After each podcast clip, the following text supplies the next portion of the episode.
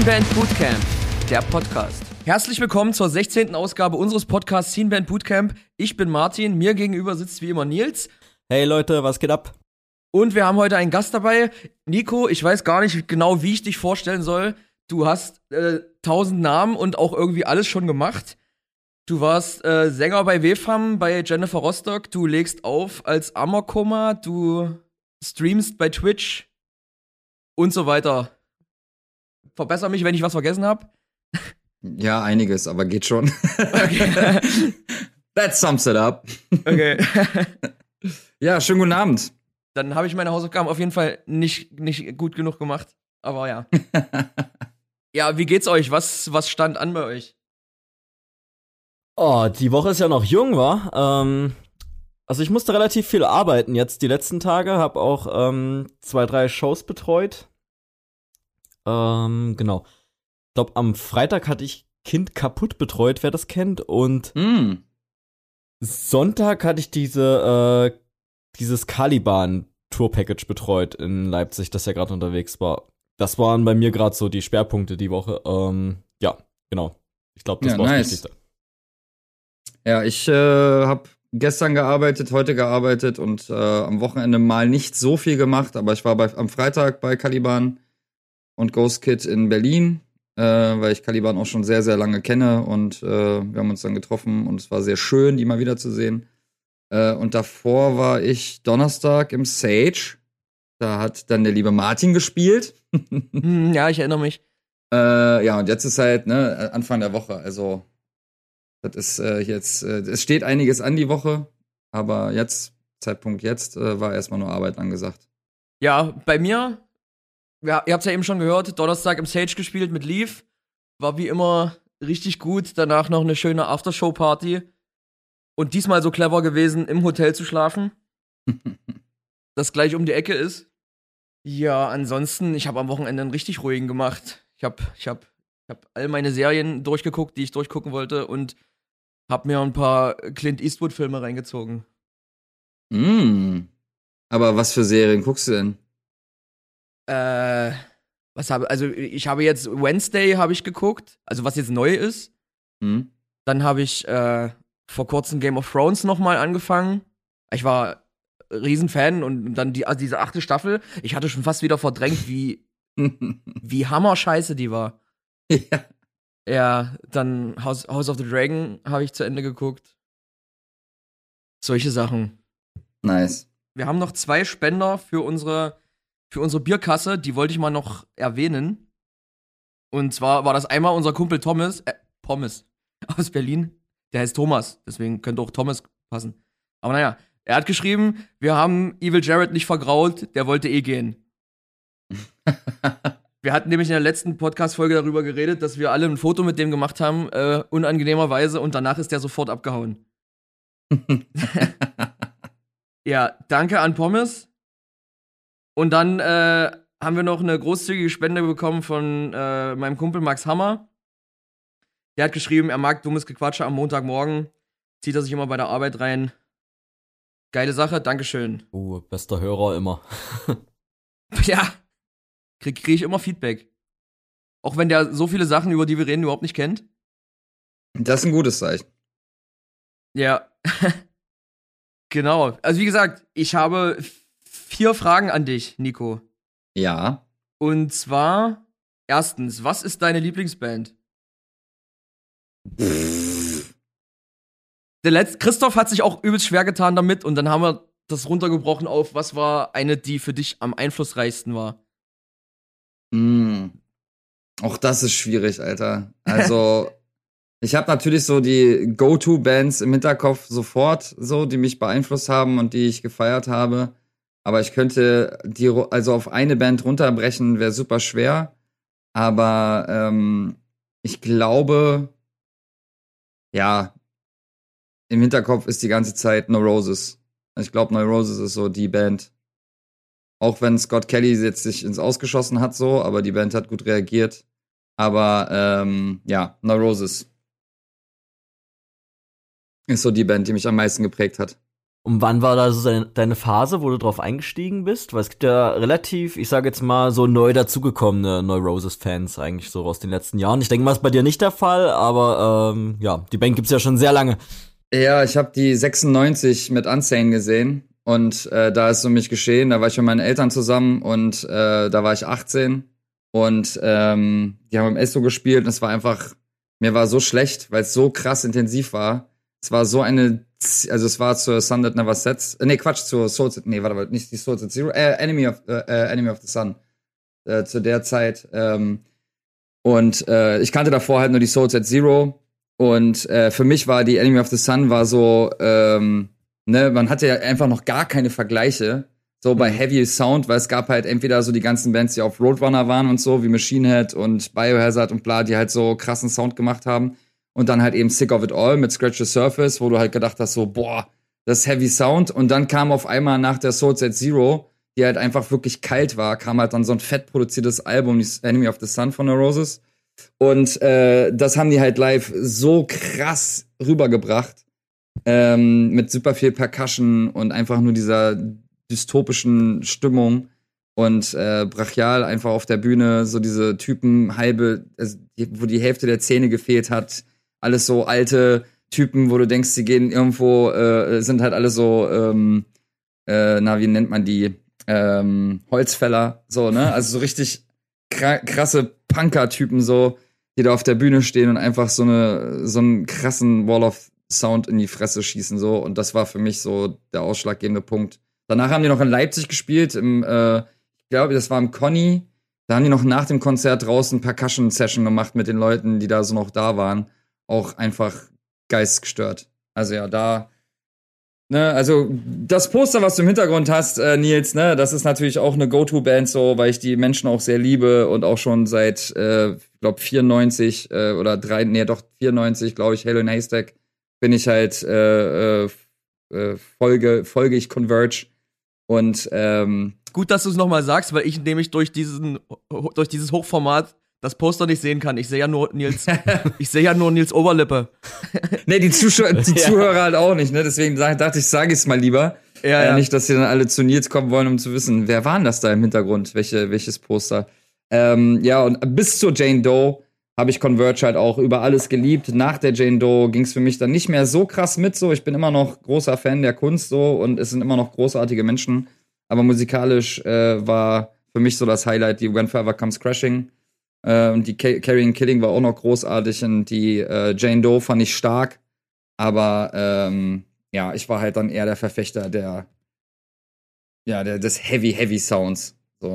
Ja, das fühle ich auch. Also ich muss sagen, ähm, für mich war da die, äh, die You Fail Me, war da halt das Lieblingsalbum. Aber mhm. das kam raus, da war ich 16 und das war dann halt so, weißt du, manchmal so Liebe auf dem ersten Blick. Es ist nicht, objektiv ist es nicht das beste Album, aber es ist das äh, Album, was ich zuerst gehört habe, so. Und dann äh, fand ich das halt geil und ähm, ja, wenn ich an Converge denke, denke ich immer an New Fame. Aber ja, gerade auch das brachialere Converge davor, ähm, mega, mega gut. Also da habe ich äh, mich auch nicht lumpen lassen, das alles, mir das alles in den Schrank zu stellen. Aber ähm, ja, genau. Äh, Aber ey, bei Euphamy kann ich, also fühle ich, weil bei Euphamy gab es auch noch Sachen, die ich sehr fett fand, unter anderem halt den Titelsong. Da war mhm. das nämlich auch so, äh, da hatten die, äh, das war, da war die noch nicht draußen, die Platte, aber die hatten halt äh, ein paar Songs, also Euphamy gab's halt schon irgendwie, den konnte man irgendwie auf MySpace damals hören oder so, ich weiß nicht mehr genau. Und äh, wir haben dann zu der Zeit mit denen gespielt, mit meiner ganz alten Band mit Avery in Saalfeld. Da waren die mit äh, The Great Deceiver auf Tour. Und mhm. wir haben dann mitgespielt. Wir durften halt drei Shows, glaube ich, auf der, äh, auf der Deutschland-Tour mitspielen.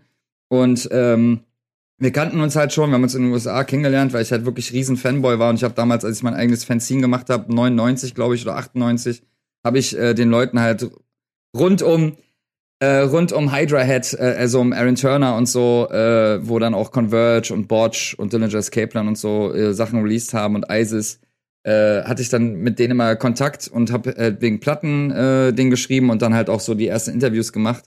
Aber äh, jetzt schweife ich ab. Äh, was ich sagen wollte war, man kannte sich halt und dann haben die äh, You Fail Me äh, live gesungen und äh, Tompa, also von At the Gates, äh, seine Band war dann äh, The Great Deceiver und ich haben dann äh, die Feature Parts gemacht auf dem äh, auf dem Live Ding und ich stand da auf der Bühne und war halt so völlig ich, ich war die ganze Zeit so Alter, das passiert hier nicht gerade, Alter, ich gehe nicht wirklich gerade auf die Bühne mit äh, mit Converge so, das war so ein richtig krasser Fanboy Moment so. In welchem Jahr war das?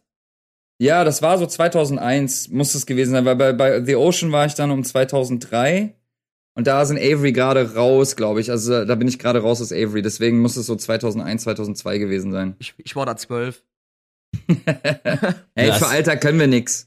Ja, nee. Keine, ist, keine Entschuldigung, so. Martin. Saalfeld war auch für dich nicht so weit weg. D deswegen kann ich da auch nicht so mitreden, weil ich da wirklich komplett aus einer anderen Richtung in die, in die harte Mucke reingekommen bin. Okay. Also die erste Band, die du gesagt hast, die du äh, als deine Lieblingsband bezeichnest, die habe ich noch nie gehört. Neurosis? Nein. Ja, dann wärmste Empfehlung. Also, äh, Through Silver and Blood kann ich auch empfehlen. Ja, genau, Alter, das war Through Silver and Blood, das zu der, äh, damit sind die auf Tour gekommen. Genau, die Enemy of the Sun war davor draußen und die Tour war Through Silver and Blood mit Unsane. Genau, ich hatte das Poster auch noch. Ähm, ja. Aber ja, ey, wahnsinnige Alben. Also wirklich super dichte und geil. Gut, die erste Frage ist äh, schnell und kurz beantwortet. Genau, das leitet auch perfekt zur nächsten Frage über, und zwar dein Lieblingsalbum. Boah, Alter, das, ey. Ich glaube. Das sind so richtige Dulli-Fragen, die einen dann aber richtig ins Schwitzen bringen, haben wir festgestellt. Deswegen lassen ja. wir die drin. Ja, das Witzige ist, dass die meisten, die, die sowas, also so Formate, trauen sich gar nicht mehr sowas zu fragen, weil ja, man halt einfach eh immer, ähm, boah, Alter, also, ich wäre auf jeden Fall irgendwo bei ähm, ja, When Forever Comes Crashing tatsächlich. Aber ähm, irgendwo müsste ich aber auch äh, Black Sabbath äh, reindrücken, weil ich die einfach auch äh, rauf und runter gehört habe früher. Ähm, also die Sabbath Bloody Sabbath ist eigentlich so das Album für mich gewesen, wo ich immer wieder zurückgekommen bin über all die Jahrzehnte. Ähm, aber auch Björk, die Vespertine, ist äh, für mich auch eine der größten, besten Alben, die ich je gehört habe. Ähm, aber, oder auch Röksop, äh, gibt's auch ein Album, äh, das Understanding, glaube ich, heißt es. Oder Never End, ich weiß gar nicht, wie dies heißt, Alter. Habe ich die auch einfach nicht mehr Platte höre, aber äh, ja, Röksop wäre auf jeden Fall auch noch so ein Kandidat. Ähm, oder die Apocalypse 91 von Public Enemy oder, nee, okay, pass auf. Kontroverse. Ich nenne jetzt keine Metalband und so, äh, sondern tatsächlich, was mich auch äh, lange, lange beeinflusst hat und was ich bis heute auch immer noch phänomenal finde, ist die Check Your Head von Beastie Boys. Äh, die durfte ich damals auch mit äh, Public Enemy sehen und, ähm, und sogar mit den Skaten. Und das war, ich glaube, 92 war das.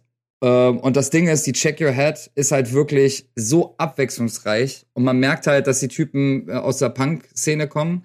Es gab halt immer wieder Songs, so Skits drin, wo die halt live gespielt haben. Dann gab's richtig krasse Rap-Songs drauf, dann, also so richtige so Headbanger, Rap, Boom-Bap-Songs.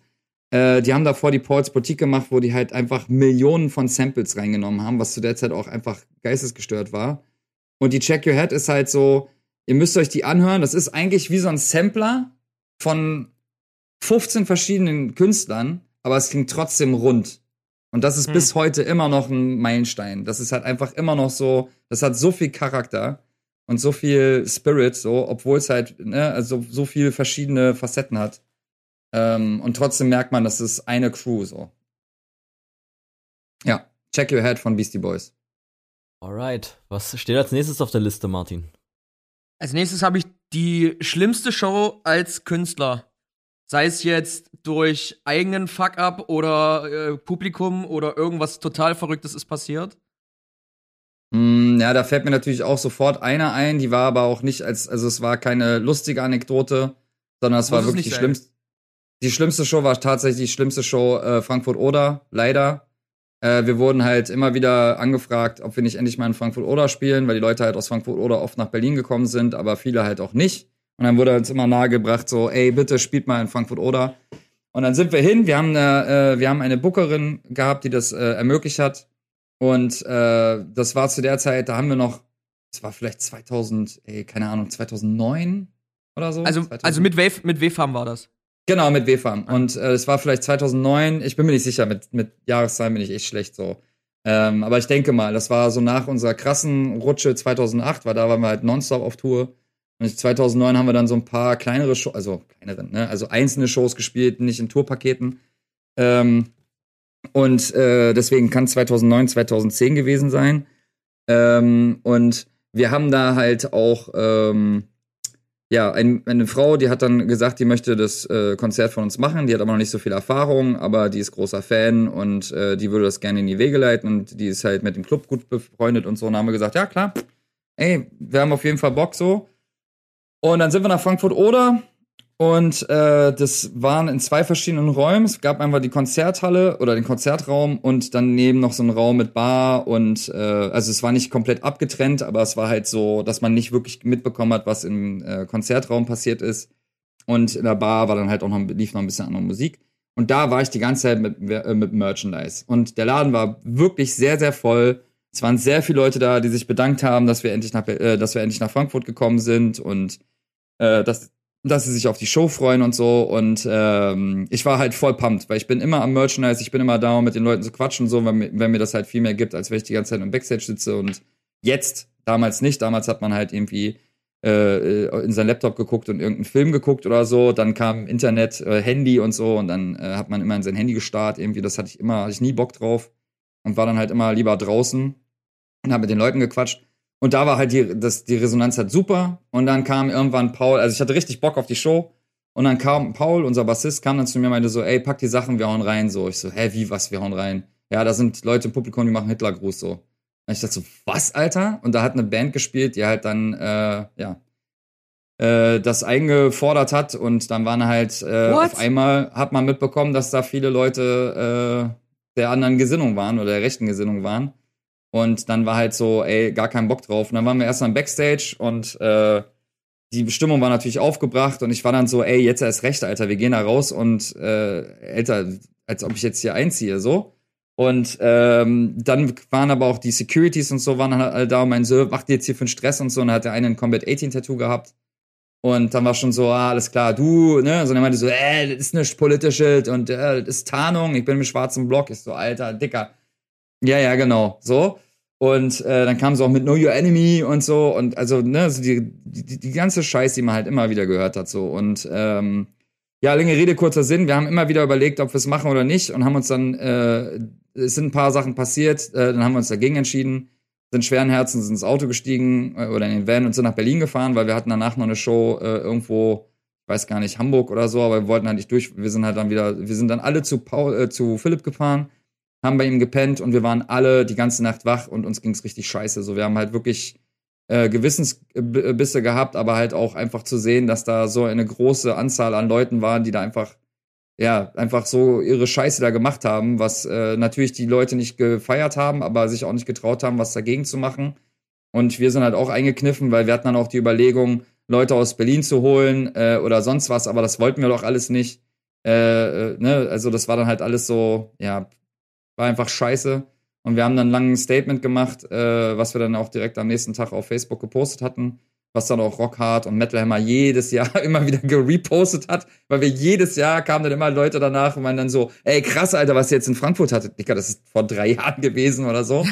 Aber ja, dieses Statement haben dann halt auch wirklich sehr viele Leute mitbekommen und äh, da haben auch sehr viele Leute sich gemeldet und also auch gerade aus Frankfurt und äh, die sehr traurig waren und die auch gesagt haben, ey, äh, wir verstehen euer Statement so, aber ey, wir halt kämpfen so lange gegen die Nazi-Scheiße hier in unserer Stadt und so und das war nicht hilfreich und so. Und mhm. das ist alles fair enough, aber in so einer Situation muss man halt einfach, muss man eine Entscheidung treffen und wir haben diese getroffen. So, das war auf jeden Fall die beschissenste Show. Und eine Show, aber nee, das kann ich dir nicht erzählen. Das, aber das, das äh, ja, keine Ahnung. Wenn du wüsstest, was wir hier alles schon erzählt haben. Ja, das glaube ich, aber ähm, äh, ihr müsst mein Buch lesen. Dann da sind Sachen drin, wenn das fertig ist. Aber ähm, nee, da, das ist ein bisschen zu speziell, äh, speziell. Aber da hatte ich äh, tatsächlich, ähm, äh, sag schnell, äh, Todesangst. Das war wirklich ungeil. Aber meine schlimmste Show meine schlimmste Show lief ungefähr genauso ab. Da hatten wir gespielt und während der Show standen dann welche mit dem Hitlergruß vor der Bühne. Und unser Sänger, der war äh, asiatischer Abstammung und der hat dann auch noch äh, quasi gegen die dort äh, Alarm gemacht. Und äh, so im Sinne von halt äh, Nazis raus und so weiter. Und dann wurden die rausgeschmissen und dann haben die uns da durch den Wald noch versucht äh, aufzulauern und uns zu jagen und wollten dem noch aufs Maul hauen und so. Das war auch richtig, richtig heftig. Aber als du, als du das gesagt hast, so ist nicht lustig und äh, die Richtung dort, dachte ich, hatte ich schon ungefähr so das Gefühl, dass es sowas wird. Also es hat aber generell, wir hatten das ein paar Mal, also zum Glück wenig, aber ein paar Mal ist schon ein paar Mal zu viel so. Hm. Aber wenn ich überlege, was in den 90ern alles noch los war, Alter, da bin ich froh, dass es da nicht mehr ganz so krass ist. Oh ja, auf jeden Fall. Da war ja auch, äh, Dessau war da ja auch immer so ein richtig, so eine richtig üble Ecke. Ging denn aber, ja. Chemnitz auch. Hm. Dessau, Chemnitz, Alter, Magdeburg waren üble, üble Shows. Wir sind halt immer hingefahren, wenn MAD da irgendwel- irgendwelche Konzerte hatten. H2O, Battery, Morning Again, Chokehold, keine Ahnung, was immer da gespielt hat, sind wir irgendwo hingefahren. Gab's super oft irgendwie Stress mit, mit irgendwelchen Skinnies. Aber Dessau schon vor unserer Zeit, Nils, oder? Also bevor wir jetzt so Beat Club-mäßig aktiv waren. Ja, also ich habe so als äh, Mus musiktreibende Person habe ich immer nie so habe ich es nie so mitbekommen als ähm, im Bandkontext, weil es ja in Dessau gab es dann auch hier Beat Club IOZ so und so und das war ja schon immer sehr PC zum Glück. Aber ich weiß noch so, als ich äh, noch Schule war, so so sechste Klasse und dann hatte jeder irgendwie so den äh, große Geschwister so in zehnter Klasse äh, und höher und dann war es so, okay, äh, der ist ein Fascho, der ist ein Fascho und dann, ähm, keine Ahnung, wenn du dann das einzige Kind auf der Schule mit äh, Vans oder Converse warst, dann äh, ähm, hatte man dich da schneller auf den Kieker oder so. Das äh, ging da relativ schnell. Da gab es natürlich auch äh, sehr, sehr viele Mischformen vom äh, strammen Fascho bis einfach nur zum Proll, der das irgendwie so ein bisschen nachgeäfft hat. Aber Mhm. ja, also gerade so die Schulzeit, so, so Dessau und Dessauer Vororte fand ich, äh, was das anging, das war schon äh, sehr eklig auf jeden Fall. Das wurde dann, fand ich aber so mh, Anfang, Mitte der 2000er wurde das äh, wahrscheinlich besser. Und gerade zu den Dessauer Clubs, die waren sehr PC, fand ich da zur damaligen Zeit, für die damaligen Verhältnisse. Ähm, da hat man das dann schon nicht mehr so mitbekommen. Aber wenn du dann ein bisschen rausgefahren bist, so auf die kleinen Kleckerdörfer, ey, da musstest du wirklich schon aufpassen, wo du spielst und ein bisschen Recherche betreiben. Äh, ja, da gab es ja öfters äh, zwielichte, zwielichtige Läden, aber man wollte ja auch unbedingt spielen zu der damaligen Zeit, äh, gerade wenn man jünger war. Ja, klar. Schwierig. Ja, bei Dessau habe ich auch nie schlechte Erfahrungen gemacht. Also vor allem nicht, also ne, also auch jetzt nicht Arschkriechen oder so, aber die Shows, die du gemacht hast, also auch wenn ich da aufgelegt habe oder so, war immer richtig cooles Publikum, so auch wenn es halt eben gar keinen Hardcore-Hintergrund hat, ne, sondern halt auch gerade elektronische Mucke, wo ja dann auch mal gerne ein paar von den Typen da irgendwo auftauchen, weil sie denken, da sind sie halt unbefangen so, ne. Hm. Aber das war ja auch immer richtig angenehm. Genau, also auch so elektronische Musik so auf, in den Kleinstädten so bei uns, ah, auch immer schwierig. Das hing dann auch manchmal zusammen, wer den Laden betrieben hat und so weiter. Also das, ja, Ja, okay. genau. Ähm. Gut, Martin, du hast bestimmt noch letzte Frage, oder? Ja, die letzte Frage im Kontrast dazu, die beste Show ever? So im Sinne von größte Crowd oder, oder überraschend, gut, äh, überraschend gute Show? Oder, oder wo ihr einfach übertrieben krass gefeiert wurdet? Ja, das war ja immer. nein, Quatsch, nein, Spaß, Spaß. Also, ich sag's gleich, weil das wirklich weit weg ist. Also, so war's ja nicht. Ähm, aber tatsächlich äh, habe ich da auch eine im Hinterkopf, äh, oder eine, die ist direkt, direkt vor der Nase. Äh, das war die erste Show, die wir in Moskau hatten. Da haben wir mit Parkway Drive gespielt. Und da haben sich Leute halt angezündet. Der Laden war halt brechend voll. Und da haben sich Leute angezündet und äh, waren auf einmal Lichterloh am Brennen. Und ähm, also Philipp hat kurz aufgehört zu spielen, war Schock, äh, war so ein kurz Schockstarre so. Und ähm, wir waren erstmal so, okay, krass. Und dann so haben die dann gemerkt, wie das bei uns gewirkt hat. Und dann haben auf einmal sich vier oder fünf Leute komplett angezündet und hatten aber auch noch Gummimasken auf. Aber schon Und, äh, kontrolliert. Nicht- Naja. also die hatten ihre Arme halt komplett mit Feuer, Feuerzeugbenzin übergossen, die dann angezündet und halt Windmühlen gemacht, aber dann aber halt auch ineinander reingemoscht. Und nach der Show haben wir wirklich, ey, keine Ahnung, safe eine Stunde, wenn nicht sogar zwei Stunden, nur Autogramme gegeben, nur mit den Leuten gequatscht und da war dann halt auch die Typen und Frauen, es waren auch Frauen, die sich angezündet haben und äh, ein Pärchen Und der kam dann ganz stolz zu uns und hatte halt so ein Stück von der, von der Gummimaske, hat sich in sein Bart eingebrannt in die Haut. Äh, und er dann so, ah, for you, I did it for you, come back, we love you. Und ich dann so, Alter, ist cool, aber äh, ist nicht nötig. Äh, das, äh, nein, danke. Nächstes Mal. Ist ja nett gemeint. So, nächstes Mal ohne Feuer. Und das ist dann auch passiert. Beim nächsten Mal äh, habe ich noch einen in die Fresse gekriegt. Aber, aber auch das war lustig, weil der Typ kam auf die Bühne so und gibt mir halt direkt eine rein, aber lächelt halt dabei und ich war dann so, äh, was, Alter? Und dann nimmt er mich in den Arm und so, man, I love you und ist wieder von der Bühne gesprungen. Und ich stand dann halt so, ja, äh, cool. So, ja, äh, haben ein bisschen anders getickt. Aber ja, das äh, war safe die krankeste so, und äh, emotionalste war natürlich unsere letzte Show in Berlin. Aber äh, die krasseste definitiv äh, die Russland-Show. Weil Leute, die sich auf einmal bei dir anzünden, das, das wirst du nicht. Davon habe ich aber auch noch nicht gehört, dass man sich äh, vor Ekstase irgendwie selbst anzündet. Ey, also es gibt sogar ein Video auf YouTube, aber man sieht halt nur, nur ein paar Bruchstücke. Also man sieht aber so am Rande, dass da einer brennt und das war halt das, äh, der erste dann sieht man halt richtig, wie Philipp so äh, Simon anklatscht so und so, ey, guck mal da, ey, der brennt. So, als ob das übersehen werden könnte, so. ähm, und dann, äh, ja, das ist leider ein sehr kurzes Video und danach, äh, wirklich, wie gesagt, zwei Songs später haben sich dann da drei, vier Leute oder vier, fünf Leute, ich weiß nicht mehr genau, aber die haben da wirklich so ineinander getummelt und so und dachte einfach, Alter, was passiert hier? Und es war halt auch so, also das war wirklich einfach eine krasse Erfahrung, weil die halt, also wie gesagt, der Laden war voll, weil zu der Zeit waren äh, äh Parkway Drive halt auch schon gut äh, am Start. Es war 2008 und wir hatten gerade unsere US-Tour gemacht und äh, ähm, ah nee Quatsch ja mit The Ocean unsere US-Tour gemacht genau und sollten nach Russland dann die US-Tour machen oder haben wir dann gemacht. Äh, dann war für mich halt USA Russland USA ähm, und das haben dann aber hier irgendwie die Leute auch schon voll mitbekommen und die haben dann halt so automatisch einen so höher gelevelt, weil man ist ja dann auch noch übersee unterwegs und so und äh, deswegen ähm, haben die da äh, uns abgefeiert, Alter, als ob wir sonst wer gewesen wären. Und ich war die ganze Zeit so, Alter, seid ihr bescheuert? Also das sieht man auch, es gibt so, es gibt wirklich äh, Aufnahmen von der Moskau-Show. Man sieht einfach, wie wir über, überwältigt sind, weil ich sag die ganze Zeit, ey, wir sind nur eine Band. So, weil die halt nicht aufgehört haben zu schreien. Die haben halt wirklich nicht aufgehört, die Hände so hoch zu reißen. Die wollten halt unbedingt jemanden anfassen und so. Es war einfach völlig geistgestört. So, deswegen safe die Show. Ja, also man hört ja öfter, dass irgendwie das Publikum in Russland ein bisschen anders ist und mega dankbar und äh, dann aber auch ein bisschen extrem abdoll abgeht, so, aber. Ich hoffe, ich hoffe, dass es irgendwann wieder möglich sein wird. Weil nicht Russland macht den Krieg, Putin macht den Krieg. Und äh, ich hoffe wirklich sehr, dass das äh, wieder möglich sein wird, dass man die Szene da unterstützen kann, dass man die wieder aufbauen kann. Äh, weil da sind sehr, sehr viel krasse Menschen am Start gewesen so und die haben super krassen Hassel da. Also ich habe da mit Leuten vor Ort gesprochen und äh, da waren Homosexuelle dabei, die Angst haben um ihr Leben. Ähm, also da, da ist so viel krass. Also das ist halt so ein heftiges Land, das diese Art von Musik halt auch braucht, ne? Also genau wie in Südamerika oder ähm, oder in Asien, im asiatischen Raum oder auch im arabischen Raum oder so, ne? Wo überall, wo die, wo, wo man halt wirklich hasselt, wo man halt wichtig, äh, wo man halt weiß, dass man irgendwie Leute findet, die gleichgesinnt sind und so. Ähm, deswegen, ich hoffe sehr, dass es irgendwann wieder möglich sein wird in naher Zukunft. Ja, auf jeden Fall. Und ähm, da muss ja auch gerade auch gar nichts gehen, so in der Richtung. Also sicher gibt's ja auch eine, eine Local Scene auf jeden Fall.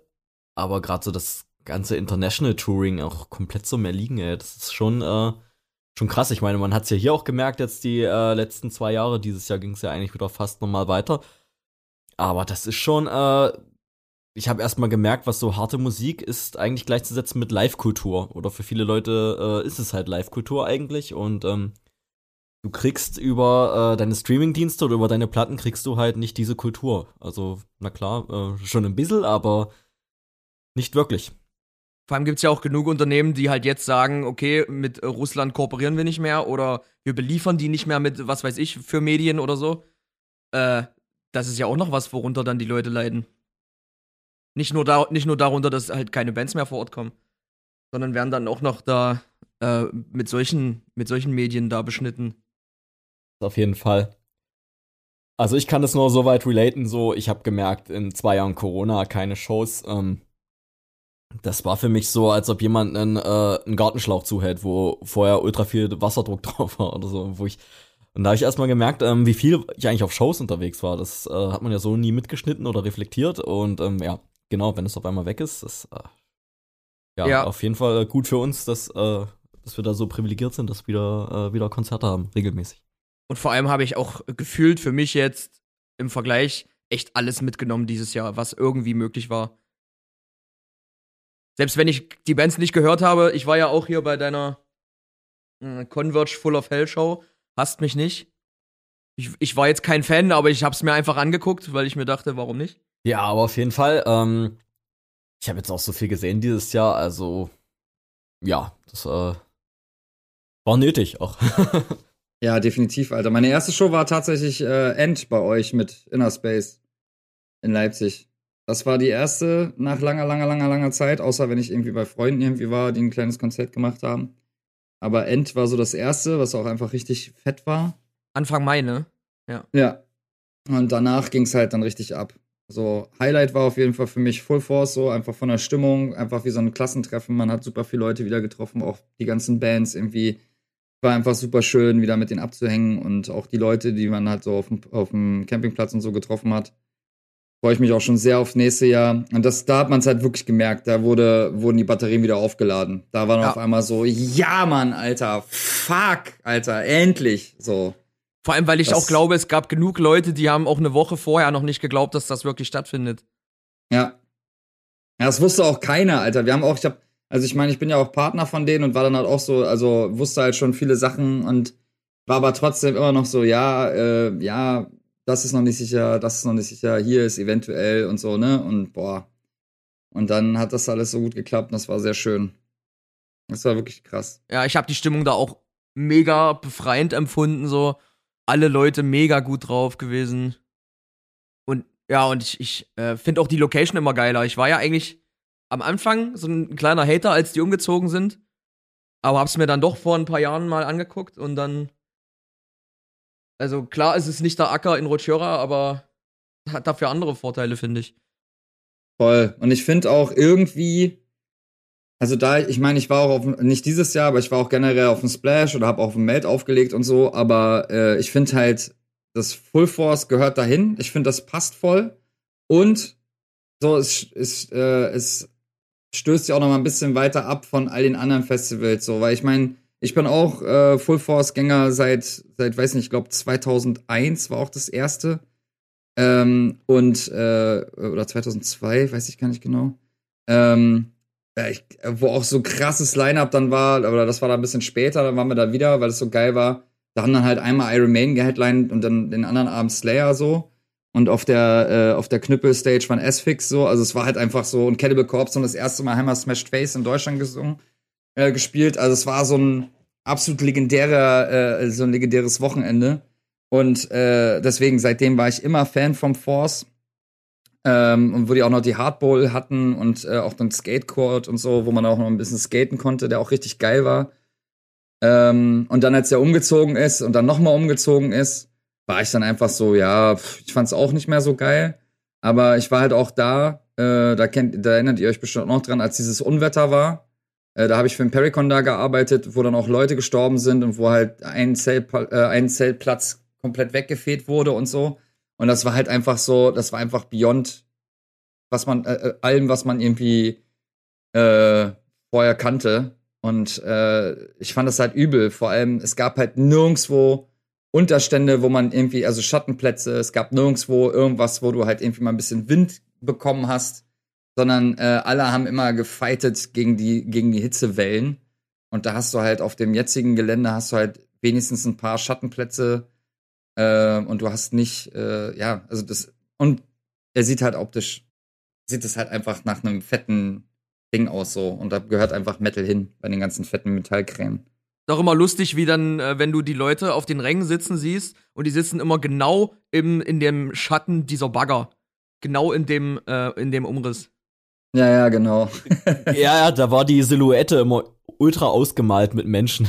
Ja, Ja. ja. Von dem, ähm, aber auch dieses Jahr war es ja auch äh, abgrundtiefst heiß. Ey, das war, ähm, Aber das Mal davor, das war, da muss ja Das war 2019 übel. das war auch Das heiß, war ja. übel. 19. Das heißt, ich weiß noch, Walking Dead und Broadway haben da irgendwie sonntags gespielt und da müssen locker 40 Grad gewesen sein, ey.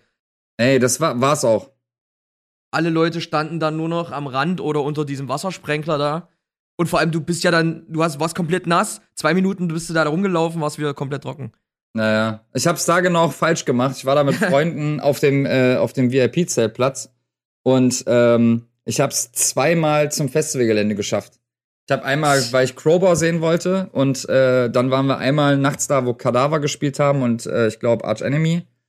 Ähm, und das war's. Ich habe nichts weiter von dem Festival bekommen. Wir waren halt die ganze Zeit nur auf dem Zeltplatz und weil es einfach so heiß war, wir haben halt die, die Zeit verpeilt, zum, äh, zum Festivalgelände zu fahren. Waren halt nur da und wir wollten einfach kein Stück laufen. Wir haben halt da so ein, äh, da stand so ein, so ein irgendwas aus Beton, so, ein, so eine, wie so eine Garage. Ist natürlich keine Garage, aber es war halt so ein Ding, wo wahrscheinlich ein paar Sachen äh, untergestellt wurden. Und der hat halt ein bisschen Schatten geworfen und wir haben halt einfach dahinter gesessen, die ganze Zeit. Also wirklich alles falsch gemacht, aber wir waren so träge. Ich war vorher noch auf dem Mainstream.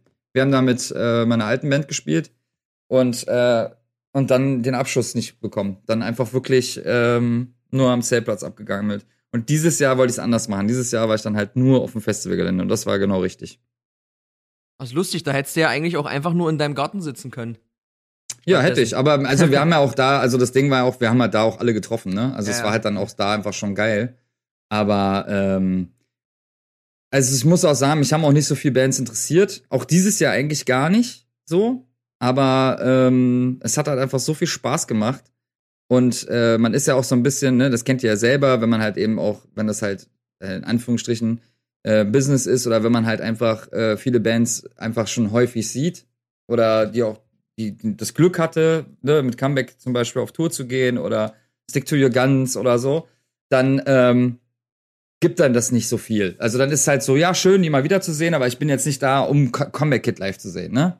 Mhm. So, und dann bin ich aber da, sehe die alle, Andrew und ich, wir liegen uns eine halbe Stunde im Arm und es ist total schön, einfach so. Und äh, dann gucke ich mir die Show an und bin einfach voll drin und feier's total. Und äh, wo ich mich sehr drauf gefreut hatte, war Ghost Inside, äh, weil wir auch mit denen früher ein paar Mal gespielt haben, also einige Male und uns halt auch kannten. Und nach dem Unfall war das halt auch so, man hatte halt Kontakt, aber es war halt einfach so, man wusste gar nicht, was man sagen soll, man wusste gar nicht, wie man sich verhält. Und es war einfach richtig krass so, weil das halt auch so nah war, weil wir halt irgendwie ein halbes Jahr davor mit denen noch gezockt haben und so. Und ähm, dann sehe ich die halt und man nimmt sich einfach nur einen Arm und man redet kein Wort. Man ist einfach nur so, man hält sich und es ist so emotional. Und dann bei Ghost Kid, äh, Ghost Inside wirklich nie meine Band gewesen. Waren live immer krass. Ich mag die Jungs, alles cool. Aber als sie gespielt haben, ich war mit meiner Truppe da, wir waren nur am Moschen. Wir haben wirklich komplett, sind halt nur abgegangen, Alter. Wir haben wirklich, wir waren die ganze Zeit vorne in der Mitte und haben wirklich nur mitgemoscht, weil es einfach so geil emotional war. Und äh, das hätte ich auch vorher nie erwartet. Deswegen, äh, da ist wieder ein 1 zu 0 für, äh, für Musik und seine Emotionen. So, das, äh, damit hat's mich echt geholt. Ja, das hat sich wahrscheinlich dann auch schon das ganze Wochenende so aufgebaut. So zu diesem Punkt. Ja. Ja, also, naja, es war Samstag, ne? Samstag haben die gespielt und äh, HSB haben dann Sonntag gespielt. Ich weiß gar nicht, wann You, ne äh, you, äh, you Space Cowboy gespielt haben. Äh, Samstag früh, da war ich, äh, oder mittags, früh hat der Kanal Genau, ah, gespielt. äh. stimmt. Da ist nämlich genau das. Das Ding war nämlich, äh, also Freitag war cool auf jeden Fall, so und dann Samstag früh äh, bin ich dann da hingegangen und ich wollte die unbedingt sehen. Und da habe ich auch hier euren Schlagzeuger getroffen und so, also von Inner Space, der Schlagzeuger war ja da und ein paar andere Leute. Und äh, total gefreut. Er war auch vorne im Pit so, es war auch noch relativ wenig los da, aber war auf jeden Fall geil.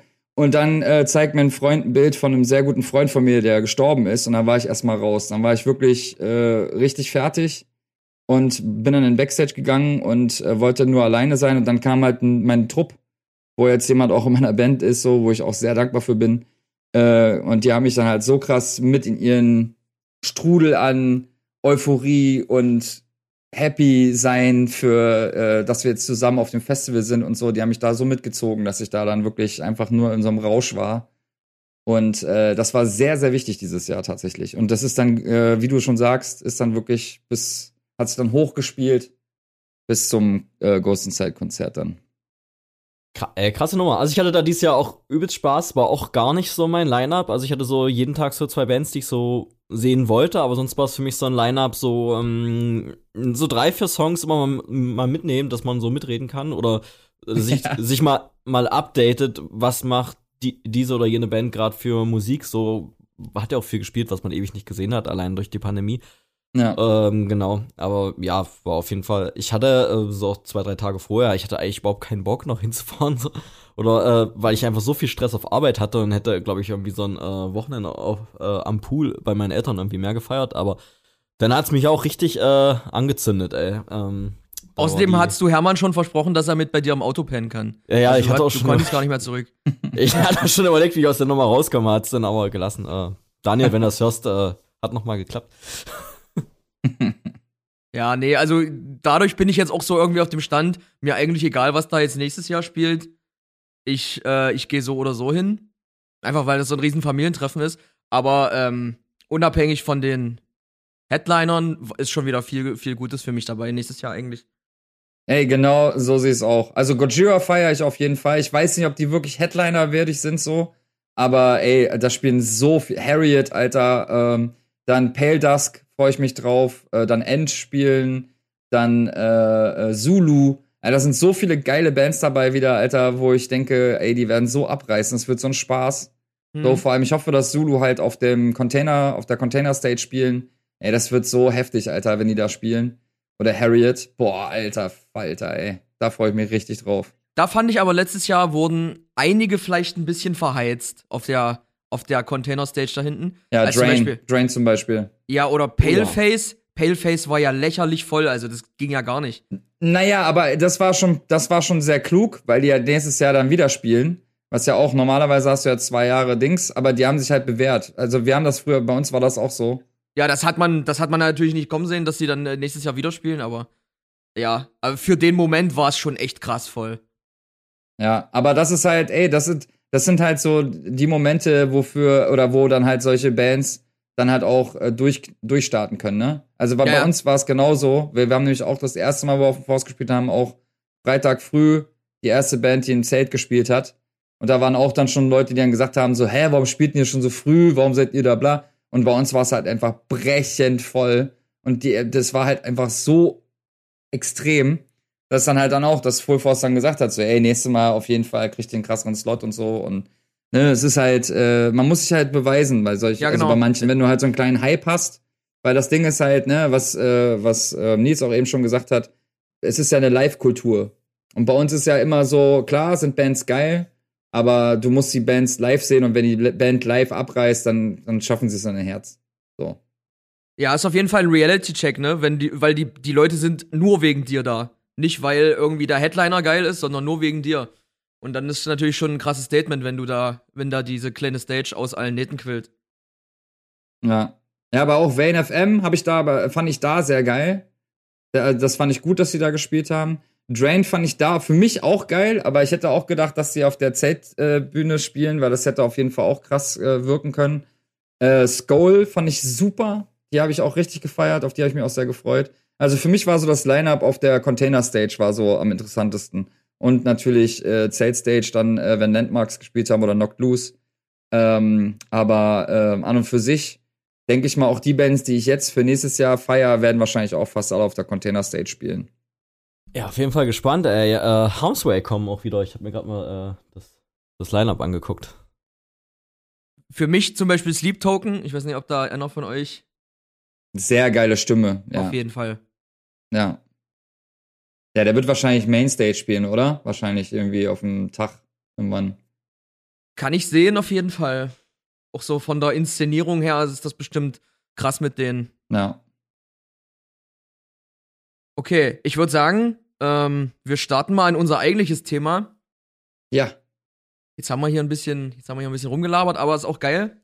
Ähm, ja, also das Thema Kaff versus Großstadt. Wie, wie, wie, wie ist man zur Musik, äh, wie, wie hat man zur Musik gefunden? Bei uns war es eigentlich relativ easy, weil jeder kannte dann irgendwie jeden und es gab natürlich auch nicht so viele. Ich stelle mir das halt äh, in Berlin super, super crazy vor es gibt so viele Leute und gefühlt kannst du wahrscheinlich jedes Wochenende woanders spielen. ohne dass das irgendwie ein Problem ist? Während du in Dessau zwei Clubs hast, wo du spielen kannst?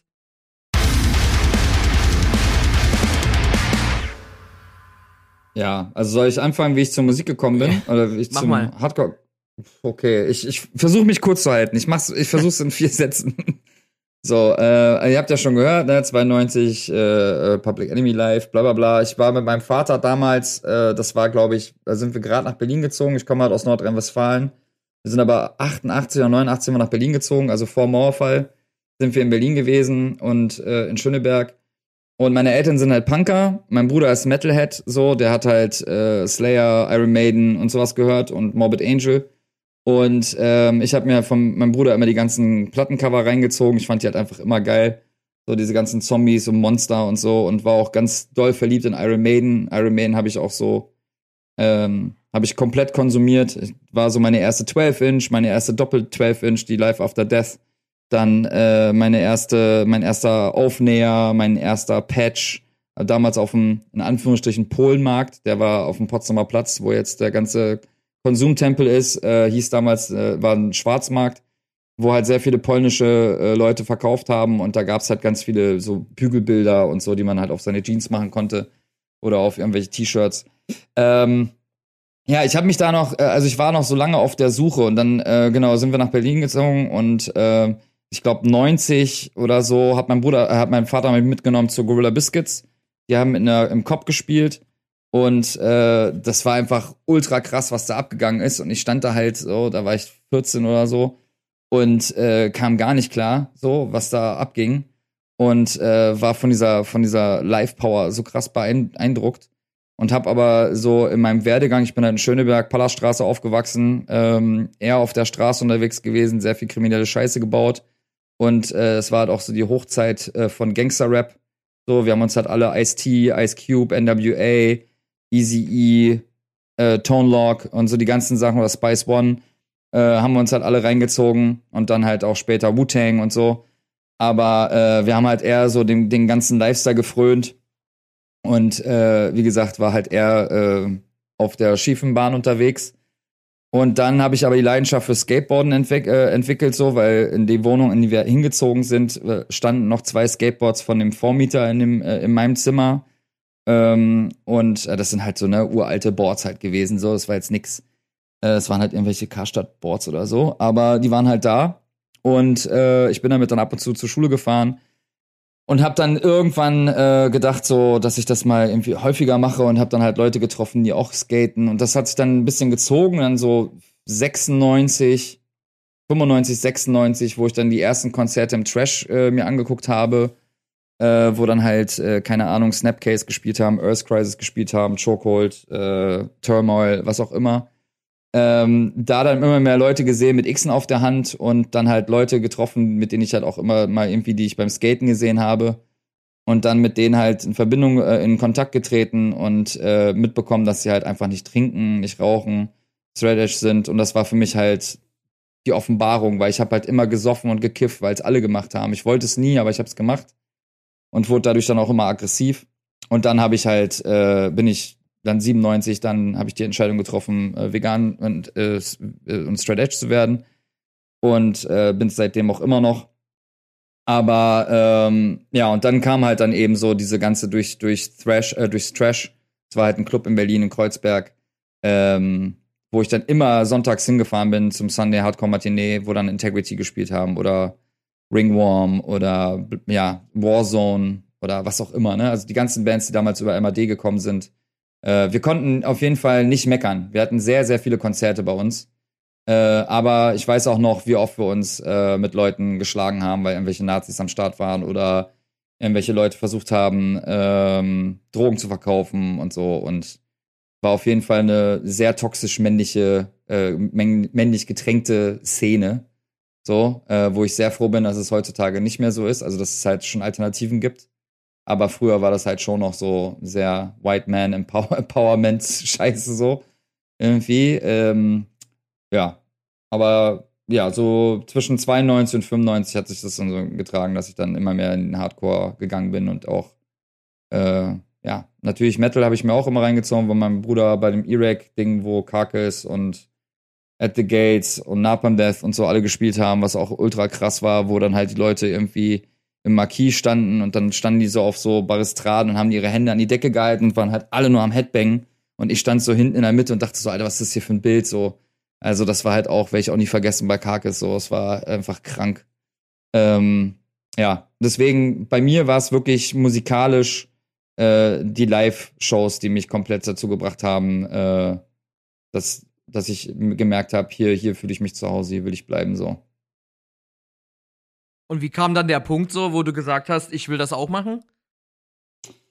Äh, das kam relativ schnell, weil man hat ja irgendwie so, äh, man ist noch selber sau jung und man merkt halt so, dass es halt eben mehr ist als Musik, dadurch, dass es auch die ganzen Bands programmiert haben und das, es gab auch ein Fancy in Hardcore is More Than Music, was Felix Heiduk gemacht hat, der damals bei Disrespect war und dann auch bei Final Prayer. Ähm, und ähm, ja, alle haben irgendwie versucht, sich zu beteiligen, sei es ein Fanzine zu machen, was wir auch versucht haben. Wir haben auch ein, ein Fernsehmagazin gemacht damals, wo wir auch Korn interviewt haben auf ihrer ersten Tour. Da war ich mit Korn irgendwie danach noch äh, im, im Café Alibi gegenüber. Und äh, das war halt ihre erste Tour, da waren 180 Leute oder so. Ähm, das war halt auch absolut geistesgestört, so, dass wir da mit denen ein Interview gemacht haben. Und ähm, ja, also ne, jeder hat sich irgendwie beteiligt. Ich habe es dadurch gemacht, weil wir halt immer am Wochenende mit Wochenendtickets immer irgendwo äh, durch, durch Deutschland gefahren sind, um zu skaten und dann äh, unter der Woche halt irgendwie irgendeinen Stress gemacht haben, sei es irgendwie sprühen oder irgendeinen Scheiß bauen. Und dann ähm, wollte man einfach ein bisschen kreativer werden. Man wollte halt irgendwie was, äh, oder halt äh, im positiven Sinne kreativ sein und sich halt eben einbinden, nicht nur Konsument sein. Das war ja ganz wichtig. So, man kriegt ja schon sehr viele Ismen mit so, wenn man dann in die Szene kommt und man wollte sich halt beteiligen. Und dann äh, waren es erst Fanscenes und äh, Interviews halt auch mit den ganzen Berliner Bands, hat man viele Interviews gemacht und dann ähm, haben dann Freunde von mir, die haben bei One Step Beyond also es gab die Band One Step Beyond und ähm, deren Sänger ist dann raus und die haben mich dann gefragt, ob ich Bock habe, da zu singen. Ich habe in der Schule mit einem äh, Freund von mir, der äh, der hat äh, nur Metal gehört, mit dem habe ich so eine kleine Band gehabt, äh, mit denen, da habe ich Schlagzeug gespielt, weil ich habe früher Schlagzeugunterricht genommen und äh, war aber nie richtig gut. Und äh, wir hatten dann ein ganz, ganz schlimmes äh, Konzert. Äh, ich weiß nicht, war das Hypocrisy? Ich glaube, Hypocrisy waren das. Ich glaube. Die haben halt einen Day off gehabt und das waren Freunde von dem großen Bruder von meinem Kumpel. Und die haben dann einfach in so einem Jugendclub noch gespielt, einen Tag später. Und wir haben da dann davor gespielt und es war einfach katastrophal. Es war einfach nur schlimm, wo ich gemerkt habe, so, nee, Alter, ich war, ich kam mir die ganze Zeit so vor, als ob ich der, der dümmste, schlechteste Schlagzeuger war und das war ich wahrscheinlich auch. Ähm, und dann äh, bei One Step Beyond äh, kam dann halt äh, die Anfrage, ob ich nicht Bock habe, da zu singen. Und äh, dann, von da ging es dann los. Und dann kam immer mehr äh, Unterschied. Äh, genau, stimmt. Ich hatte einmal noch mit Shoreditch äh, ist auch eine Band aus Berlin, äh, war auch so eine der ersten größeren, so vom New School Hardcore mit Disrespect und so, die dann halt auch mal äh, außerhalb von Berlin gespielt haben. Und mit denen habe ich damals die erste Band gehabt, Resolve. Äh, nee, die, haben, die hatten noch gar keinen Namen. Brooks, doch Brooks haben wir uns genannt. Und da haben wir dann unter anderem Korn gecovert und dann hatten wir halt so ein paar Songs, die aber eher so Crossover-mäßig waren, aber wir wollten schon mehr harten Hardcore machen so. Ähm, das hat dann Short Edge da auch gemacht, da war ich dann aber raus. Und äh, genau, dann kam One Step Beyond, das dann später zu Avery wurde. Und der Rest ist Creed. Hm. Aber ja, das Ding war halt wirklich, man wollte sich halt beteiligen. Man wollte halt einfach mit, mit von der Partie sein. Man wollte nicht einfach nur konsumieren. Aber das ist krass, solche Möglichkeiten hatten wir ja zum Beispiel überhaupt nicht, dass wir jetzt irgendwie an große Bands rangekommen wären, äh, um die zu interviewen oder irgendwas anderes zu machen um sich da in die Szene einzubringen. Ja, es war auch Arbeit, ne? Also es war jetzt auch nicht einfach so, aber es gab halt zu der Zeit auch nicht viel. Die Leute waren ja dankbar, dass es halt irgendwie Formate gab. Ne? Also es war ja, wie gesagt, Mitte der 90er, da war es jetzt nicht so, dass man irgendwie im Internet mal eben schnell sich äh, alles reinziehen konnte, sondern die, die Bands waren ja auch dann dankbar, wenn dann halt Leute Interesse gezeigt haben und dann halt für ihre Länder oder Städte oder so äh, mit denen halt in, in Austausch gehen, ne? So, das war halt schon, es war einfacher, so, äh, glaube ich, als wie es jetzt heutzutage wäre oder wie es vor, vor der Pandemie war. Weil jetzt ist es, glaube ich, gerade wieder ein bisschen einfacher, so mit an Bands ranzutreten, so. Aber äh, so vor der Pandemie war es auf jeden Fall wieder ein bisschen schwieriger, weil jeder so sein eigenes Ding macht und dann brauchen die ja irgendwelche äh, Formate nicht unbedingt. Außer wenn die Promophase haben.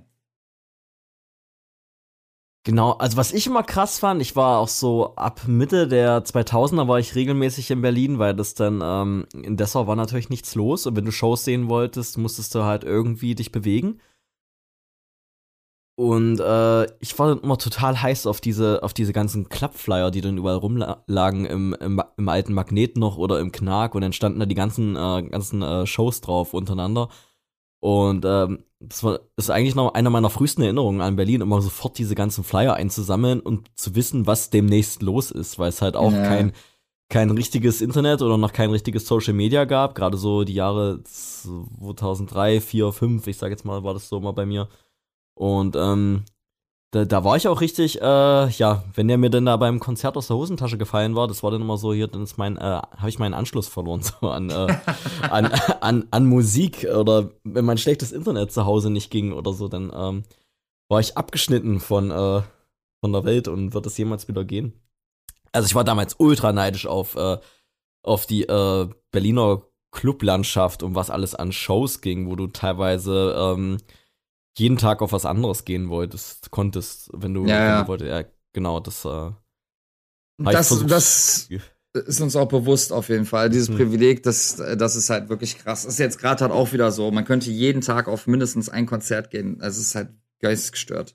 Ja, genau. Und du, du könntest wahrscheinlich auch einfach jeden Tag, äh, nein, nicht, vielleicht nicht jeden Tag, aber so als Band, bestimmt jede Woche safe irgendwo in irgendeiner Ecke von Berlin spielen und da kommen immer andere Leute.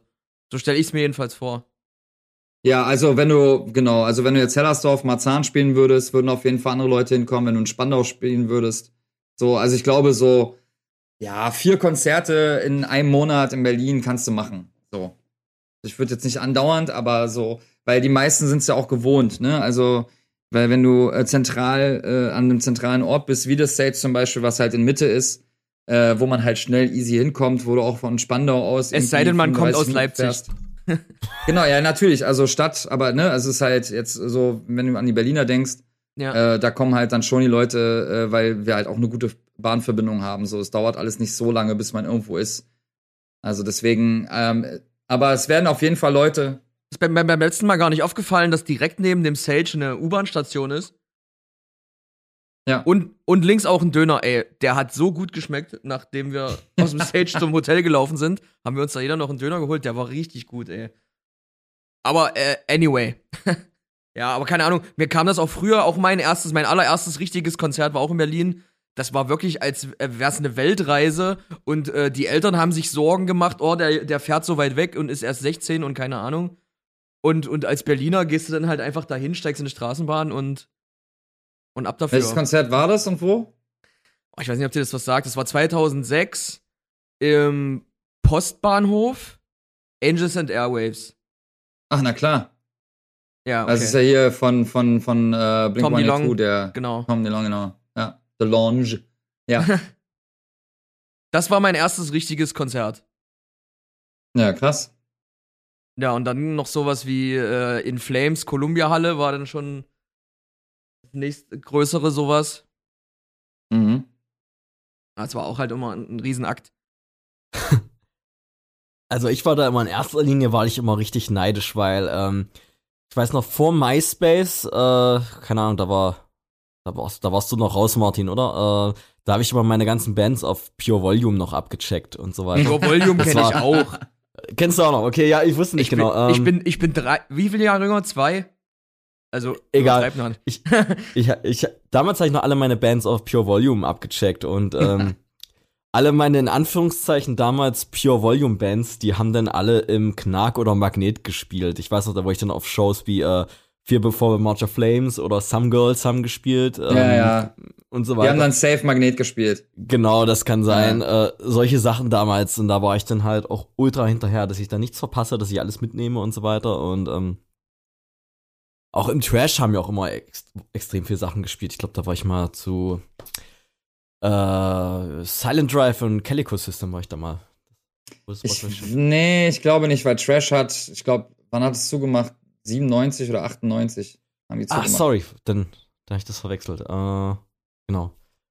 ja, solche Sachen habe ich versucht alles mitzunehmen. Und dann hatte man irgendwann äh, seinen Führerschein gehabt und dann war ja richtig, äh, dann war ja richtig bahnfrei Kartoffelbrei. So, dann ist man da irgendwie äh, nur hingefahren.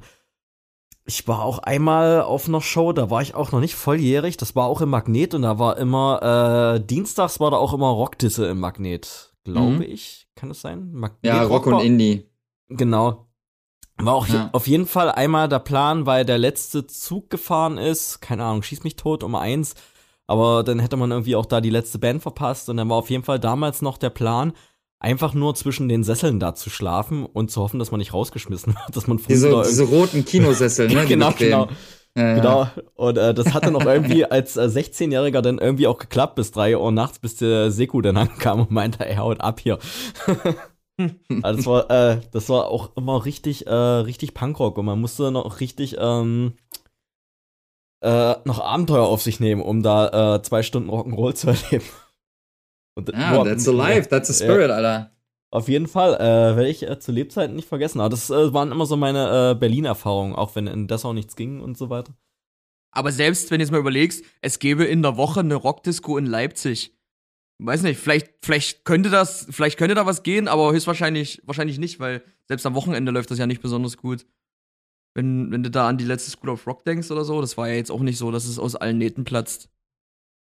Ja, ich glaube, die Oh, die Magnetpartys, die ja ich immer alle als sehr wild in Erinnerung, aber vielleicht, wenn ich da heute landen würde, wäre es vielleicht gar nicht mehr so wild und ich habe das nur so in Erinnerung. Ähm, ja, war halt noch was Neueres, ne? Da ja, ja genau. Immer noch ein bisschen empfänglich für sowas, ja. Genau, und da kam, äh, da kam ich mir auch mal so vor, die Leute in Berlin, die waren auch alle immer so 10% szeniger als man selber. Die hatten dann coolere Patches oder ein Shirt, das äh, du bist zu einer Band gegangen und alle im Publikum hatten dasselbe Shirt an, aber von einer Band, die 10% heavier war als die Band, die gespielt hat und waren so ein bisschen, kredib so ein bisschen kredibiler als man selber.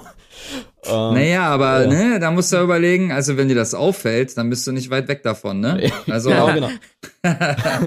Ah, das waren so, so meine 16-jährigen Eindrücke. Dann war ich bei, keine Ahnung, dann war ich bei einer Show, ich glaube Darkest Hour oder sowas und dann hatten alle äh, ZAO-Shirts und so weiter an, oder?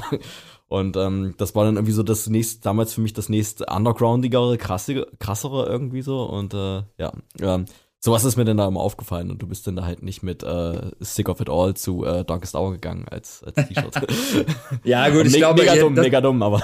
nee, aber das, das, das kann schon sein. Also, weil man ist ja auch immer, man wird ja auch anders sozialisiert, ne? Und wenn du halt so eine ja, wenn, wenn du so eine privilegierte Sache hast wie äh, in einer Großstadt, wo halt wirklich jede Woche Konzerte sind, ne, oder jedes Wochenende eine, eine Hardcore-Matinee ist, dann hat man halt auch regelmäßig äh, ja einen Punkt oder einen Ort, wo man sich halt mit den Leuten trifft. Und dann redet man darüber und dann so, ja, ey, hier die Band und boah, hier kennst du Insolito Mailorder oder den Mailorder oder Percoro oder bla. Äh, ja, kenne ich, ja, hier, da, die haben jetzt, äh, was weiß ich, von The Locust haben die äh, haben die Shirts. Ah, was? Echt? Die haben Shirts von Look? So, ne? Und dann kommt das halt und dann äh, bestellt man sich halt Sachen so. Ähm, äh, früher war Mailorder halt auch alles. Äh, und halt auch Cortex hat dann auch äh, da immer mehr massiv zugelegt, wo ich ja auch gearbeitet habe zu der Zeit dann noch. Äh, und dann ist es halt dann so, wenn du halt an der Quelle sitzt, so, dann passiert mhm. das eh. Aber ich habe das tatsächlich nie so elitär angesehen. Deswegen war das jetzt auch mein, meine Konter gerade, dass wenn man darauf achtet, dass man da irgendwie dann selber davon nicht so befreit ist ich habe da halt wirklich nie drauf geachtet. So, ich hatte halt oft Shirts an äh, von Bands, die halt die meisten Leute gar nicht kannten. So, ja. was halt auch irgendwie immer cool ist, wenn halt, wenn du auf ein Konzert gehst und du hast ein Botch-T-Shirt an und keiner weiß, was es ist, oder ein Cave-In oder ISIS, was man jetzt nicht mehr anziehen kann. Aber genau. ähm, oder Neurosis, so, ne, denn das hat früher keiner verstanden. Oder His Hero's Gone. So, wenn du damit auf ein Darkest Hour Konzert gegangen wärst, dann hätte auch keiner, also hat nie gejuckt, so was die Leute für Shirts anhaben und hat mich nie gejuckt. Ich fand's auch immer, fand's auch immer schwierig, so, weil man kann, man kam ja halt eben aus der Zeit so, wo, wo sich die Leute halt noch geprügelt haben, ne, Punker mit Mettlern und Rockern und bla bla bla. Und alle waren so, ja, alles war halt einfach so bescheuert, so, es war halt alles so Machotum. Und äh, für mich sollte das, ich wollte halt einfach immer, dass es ein, ja, ein Safe Space ist, wo, bevor man wusste, wie das Wort heißt, so, und es hat sich dann in den letzten Jahren, finde ich, äh, um mal ein anderes Thema anzufangen, äh, kurz frecherweise, äh, weil das interessiert mich, wie ihr das seht, weil ihr auch Veranstalter seid und Musiker seid. Ähm, das Ding ist, also für mich war das so zu der Zeit, wo WFAM Prime hatte, so sagen wir mal 2010 bis 2013, hat man halt einfach eine krasse Abnutzung in der Szene gesehen. So, es war halt einfach gefühlt jede Woche zwei, drei Tourpakete unterwegs, alle mit einem Flohmarkt voll Merchandise. So. Und dann gab's halt große Mail-Order-Seiten, äh, äh, wo man alle, äh, wo alle das gleiche T-Shirt kaufen konnten, das dann halt auch alle anhatten. Und da ist mir das dann aufgefallen, dass es immer mehr Etikette, immer mehr Uniformierung wird. So, äh, natürlich kam auch Internet dazu, so dass du halt dann irgendwo, früher haben wir irgendwie äh, in Tschechien gespielt und du merkst, dass du in Tschechien spielst, weil das einfach eine ganz andere Art von ja, Kleidungsstil ist, äh, eine ganz andere Art von, von Look. So, und äh, wenn du dann halt irgendwie in Frankreich spielst oder Spanien oder so, du hast halt irgendwie dieses Gefühl, boah, ich spiele jetzt gerade ganz woanders. Und dann kam Internet, dann kam Uniformierung und es hat, es war egal, wo du spielst, es sahen einfach alle gleich aus. Hm. So, und ähm, ich glaube, dass das auch ein Teil dazu beigetragen hat, warum es dann so eine krasse Ebbe gab, so die letzten Jahre kurz vor der Pandemie. Dass die Leute so satt sind und einfach gar keinen Bock mehr auf Konzerte hatten, gar keinen Bock mehr auf Merch hatten. So habe ich das Gefühl gehabt in meiner Bubble. Wie seht ihr das? Also ich glaube schon, ähm, dass ich habe mich da auch mal äh, auch mit vielen Kollegen unterhalten, so auch, äh, auch Agenturen und so weiter. Und du hast halt extrem viele Bands unterwegs und ähm, ich glaube, das geht auch mit dem äh, Voranschreiten des Streamings einher, dass du halt mit deiner Musik nichts mehr verdienst und jede Show ist so ein kleiner Payday, also spielst du viel und alle spielen viel und es gibt doch gefühlt immer mehr Bands und so weiter. Die äh, Tourpakete, finde ich, werden auch größer. Also, oder vielleicht waren sie schon immer groß, aber ich habe jetzt neulich ähm, Decapitated und das Biced Icon veranstaltet und oh, das war auch ein riesiges Package. Ich glaube, fünf, fünf Bands. Fünf Bands, ja, Distant, genau, genau. Distant haben wir mitgespielt. Genau, das war schon, ähm, das sind halt viele Packages, lange Abende so. Ähm, das war geil. Äh, das Biced Icon hat mich richtig abgeholt, äh, das hätte ich nicht gedacht. Ähm, Boah, Alter. Äh, aber ja, trotzdem auch sehr viele Tourneen unterwegs und man kann es ja der Crowd nicht verübeln. Die Leute fangen dann irgendwann an auszusuchen, war, wo gehe ich hin? Ich meine, die Tickets werden immer teurer.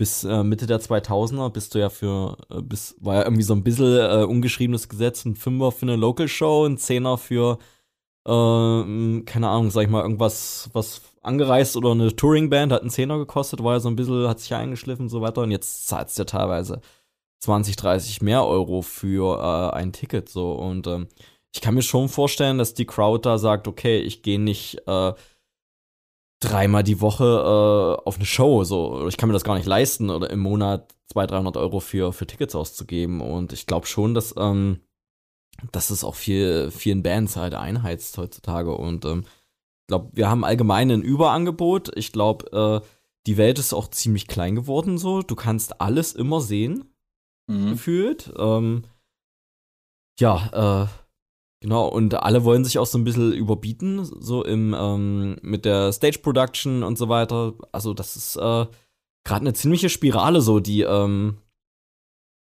Finde ich auf jeden Fall einen falschen Ansatz, aber da hast du recht, definitiv. Stimme ich dir ja. zu.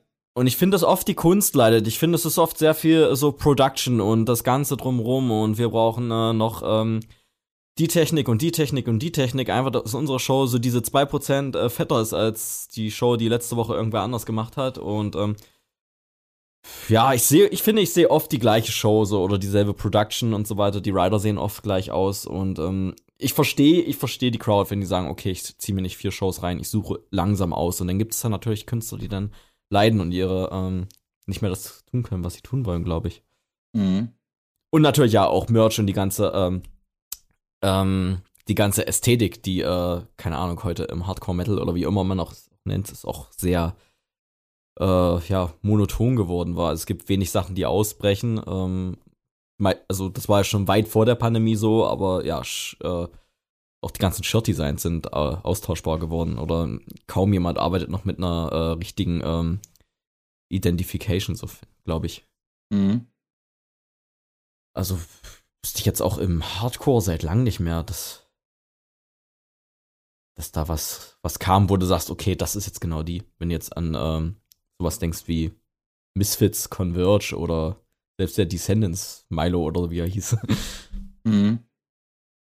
Ja, also das ist schon eine, ähm, das ist, schon eine, das ist schon eine Sache, die mir auffällt. Und ich bin mal gespannt, wo es hingeht. Ich glaube, es wird alles mehr äh, genrefluider äh, in den nächsten Jahren, was, was auch cool ist. Ähm, Voll. ich glaube, da ist man auch erst am Anfang. Oder werden wir erst am Anfang sein. Also es gibt noch viel Genre-Denken.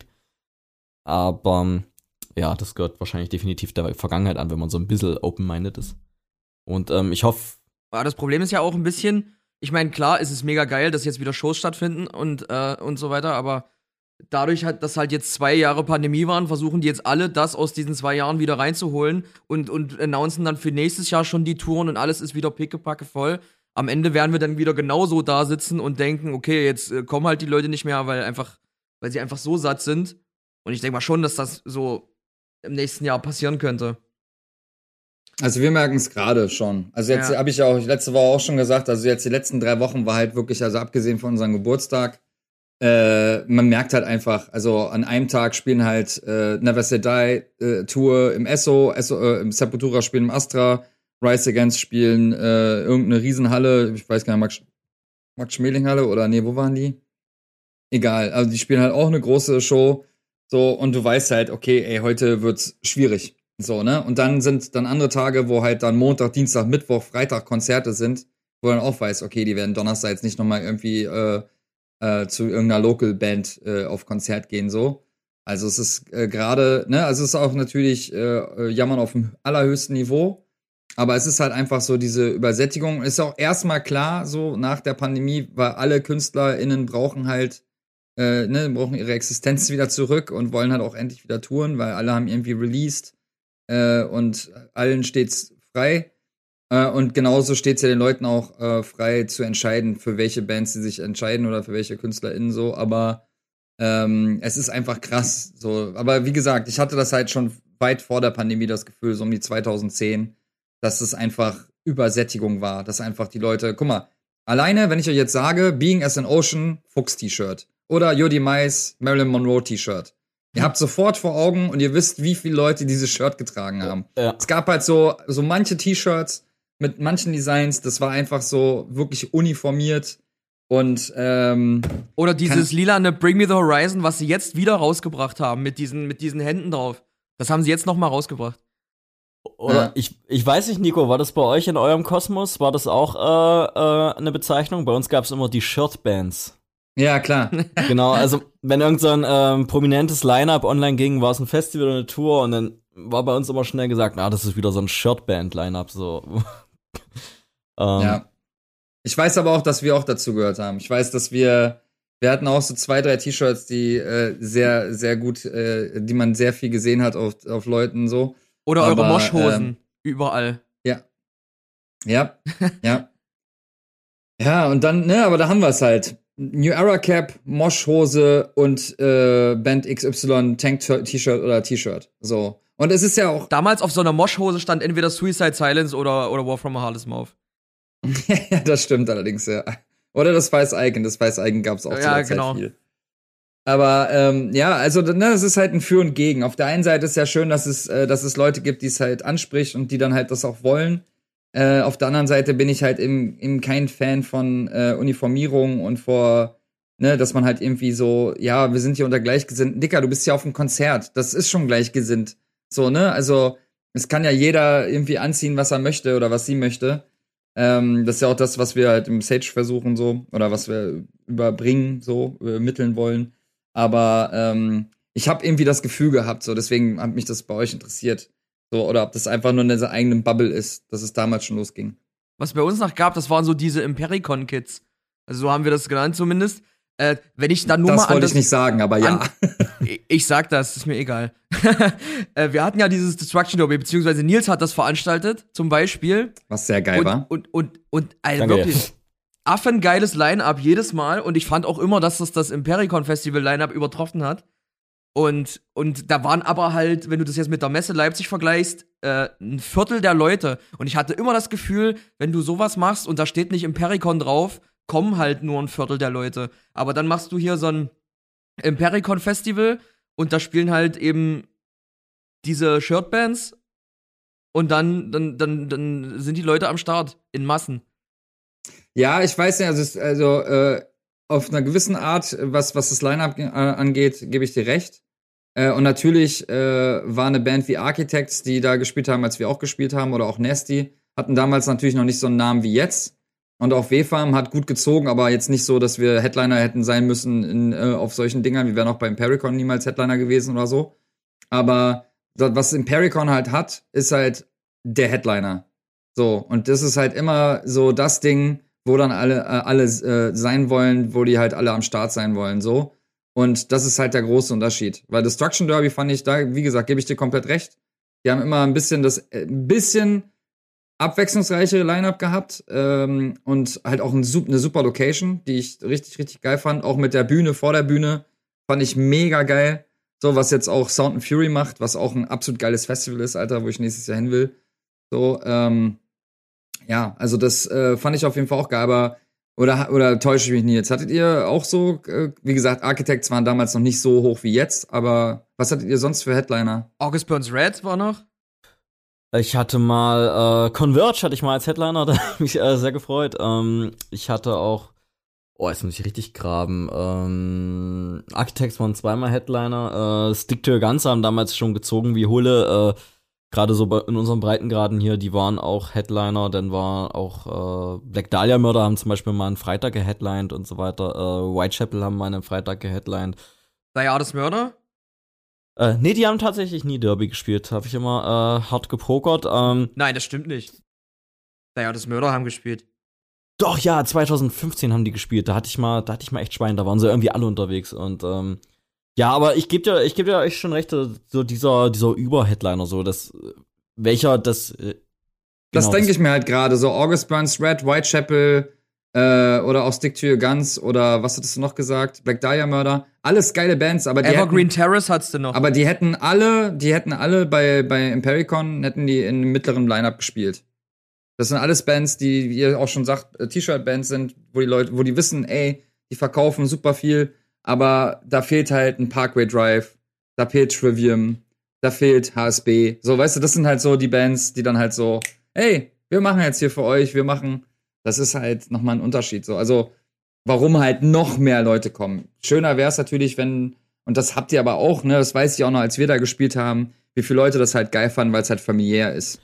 Genau, das war, das war ja damals auch immer, äh, wenn ich jetzt wieder den Ball vom Thema zurückspiele, auf diese, auf diese Dessau-Ebene. Also einerseits waren diese großen Namen, die du erwähnt hast, äh, die wissen ja auch alle, was sie wert sind. Und äh, wenn du da irgendwie äh, einer Band so viel bezahlen musst, wofür du fast schon ein Haus für kriegst, äh, da müssen halt auch die, die fast schon die Leute kommen, die auch bei einem Empirican Festival sind oder bei einem Full Force. Ähm, ich fand's da eigentlich damals war immer der Anspruch so ein bisschen, äh, wir machen hier so ein Festival in der Pampa, aber es ist, es sind relativ viele Bands, das war logistisch dann immer äh, oft ein Knieschuss, aber wir machen relativ viele Bands und du kannst dann dir halt äh, 30 Bands angucken, die alle irgendwie hot sind, aber Toll. Aber dafür hat's ja auch nur 30 Euro gekostet, keine Extrakohle für Campen und so weiter. Ja, das, äh, das war auch so ein logistisches Ding. Äh, da hat sich ja dann in Rosslau, äh, wird es in Berlin nie geben, aber da hat sich in Rosslau dann der Verein zum äh, Schutz der Streuobstwiese äh, gegründet. Die, die, da, die dann. Wie äh, random das klingt. Ja, ja, aber Schutz richtig eingetragener Verein. Das waren dann da drei so, äh, ähm, äh, ja, drei so Bauern von dort und die haben dann da aufgepasst, dass da keine Zäune gebaut werden oder dass da keine schweren Autos äh, auf das Gelände fahren und da quasi die äh, Streuobstwiese verwüsten. Deswegen gab's da halt, deswegen gab's da auch nie Duschen oder so, weil das, das wäre halt alles massive Logistik gewesen und du hättest dann da quasi, ähm, ja, die Natur geschädigt. Also ich verstehe den Standpunkt auch, äh, wir hatten da auch nie richtigen Trouble so, aber du hast da, ähm, äh, ja, die, ähm, äh, ja, die, Lo die Locals waren da schnell auf, auf den Barrikaden, wenn du da nicht äh, nach deren Regeln gespielt hast. So. Das, Das glaube äh, ich. Ähm, wie gesagt, hat doch alles seine Berechtigung gehabt, aber das war halt, wenn du da äh, drei Tage Metal machen willst mit äh, 200 Musikern und Bands und hast du nicht gesehen, so, das war schon äh, immer eine Ansage. Wir hatten, glaube ich, der äh, Black Dahlia, Black Dahlia Mörder Nightliner, der hat äh, auch einmal da, da gibt's ja diesen kleinen, ähm, gab's so einen kleinen Park hinter der Burg und der Nightliner ist da einfach quer durchgefackelt äh, und hat da das ganze Blumenbeet und so weiter zermürbt und so weiter. Also, da habe ich auch, ähm, seit, äh, seit Kindergartentagen habe ich nicht mehr so Anschiss gekriegt von einer erwachsenen Frau. wie, wie, warum, da, warum es da aussah, wie, äh, wie sonst was. Sah halt aus, als wären noch Horde Elefanten da durch so einen Park äh, getrampelt und überall lag äh, kaputte Bierflaschen rum, etc. pp. Ähm. ähm, das war auf jeden Fall ähm, wahrscheinlich das Großstadtmäßigste, was der Stadt Droslau passiert ist, äh, bis, bis zum heutigen Tag. Ja. Ähm, ja, aber ja, keine Ahnung, erzähle ich heute gerne, war damals äh, immer mega nervig und anstrengend und äh, kräfteraubend. Ähm, ja. Aber ihr habt da schon was Geiles geschaffen, ey, das muss man wirklich sagen. Das war wirklich immer geil. Genauso wie das äh, Saxon Summer damals. Fand ich auch immer mega geil. Ist ja dann auch leider nicht mehr, hat dann auch nicht mehr mhm. stattgefunden. Aber ich fand so eine, so eine kleinen DIY-Festivals halt immer geil, weil die, man, du hast auch immer gemerkt, die Bands haben da auch Bock drauf. So, wenn man sich da getroffen hat, wir hatten alle super viel Spaß so. Es war ja auf dem, auf dem Destruction Derby war es so, äh, ne, da waren ja auch wirklich immer geile Bands. Wie gesagt, bei, wo wir da waren, war Nasty und, und äh, Architects, mit denen wir auch viel gespielt haben, so, und dann war man einfach so unterwegs und hat sich so, man hat sich so gefreut und man war einfach so gehypt, weil die, weil die Stimmung einfach geil war. Weil die Leute das äh, gefeiert haben. Das war auch crazy, der Tom von Architects damals.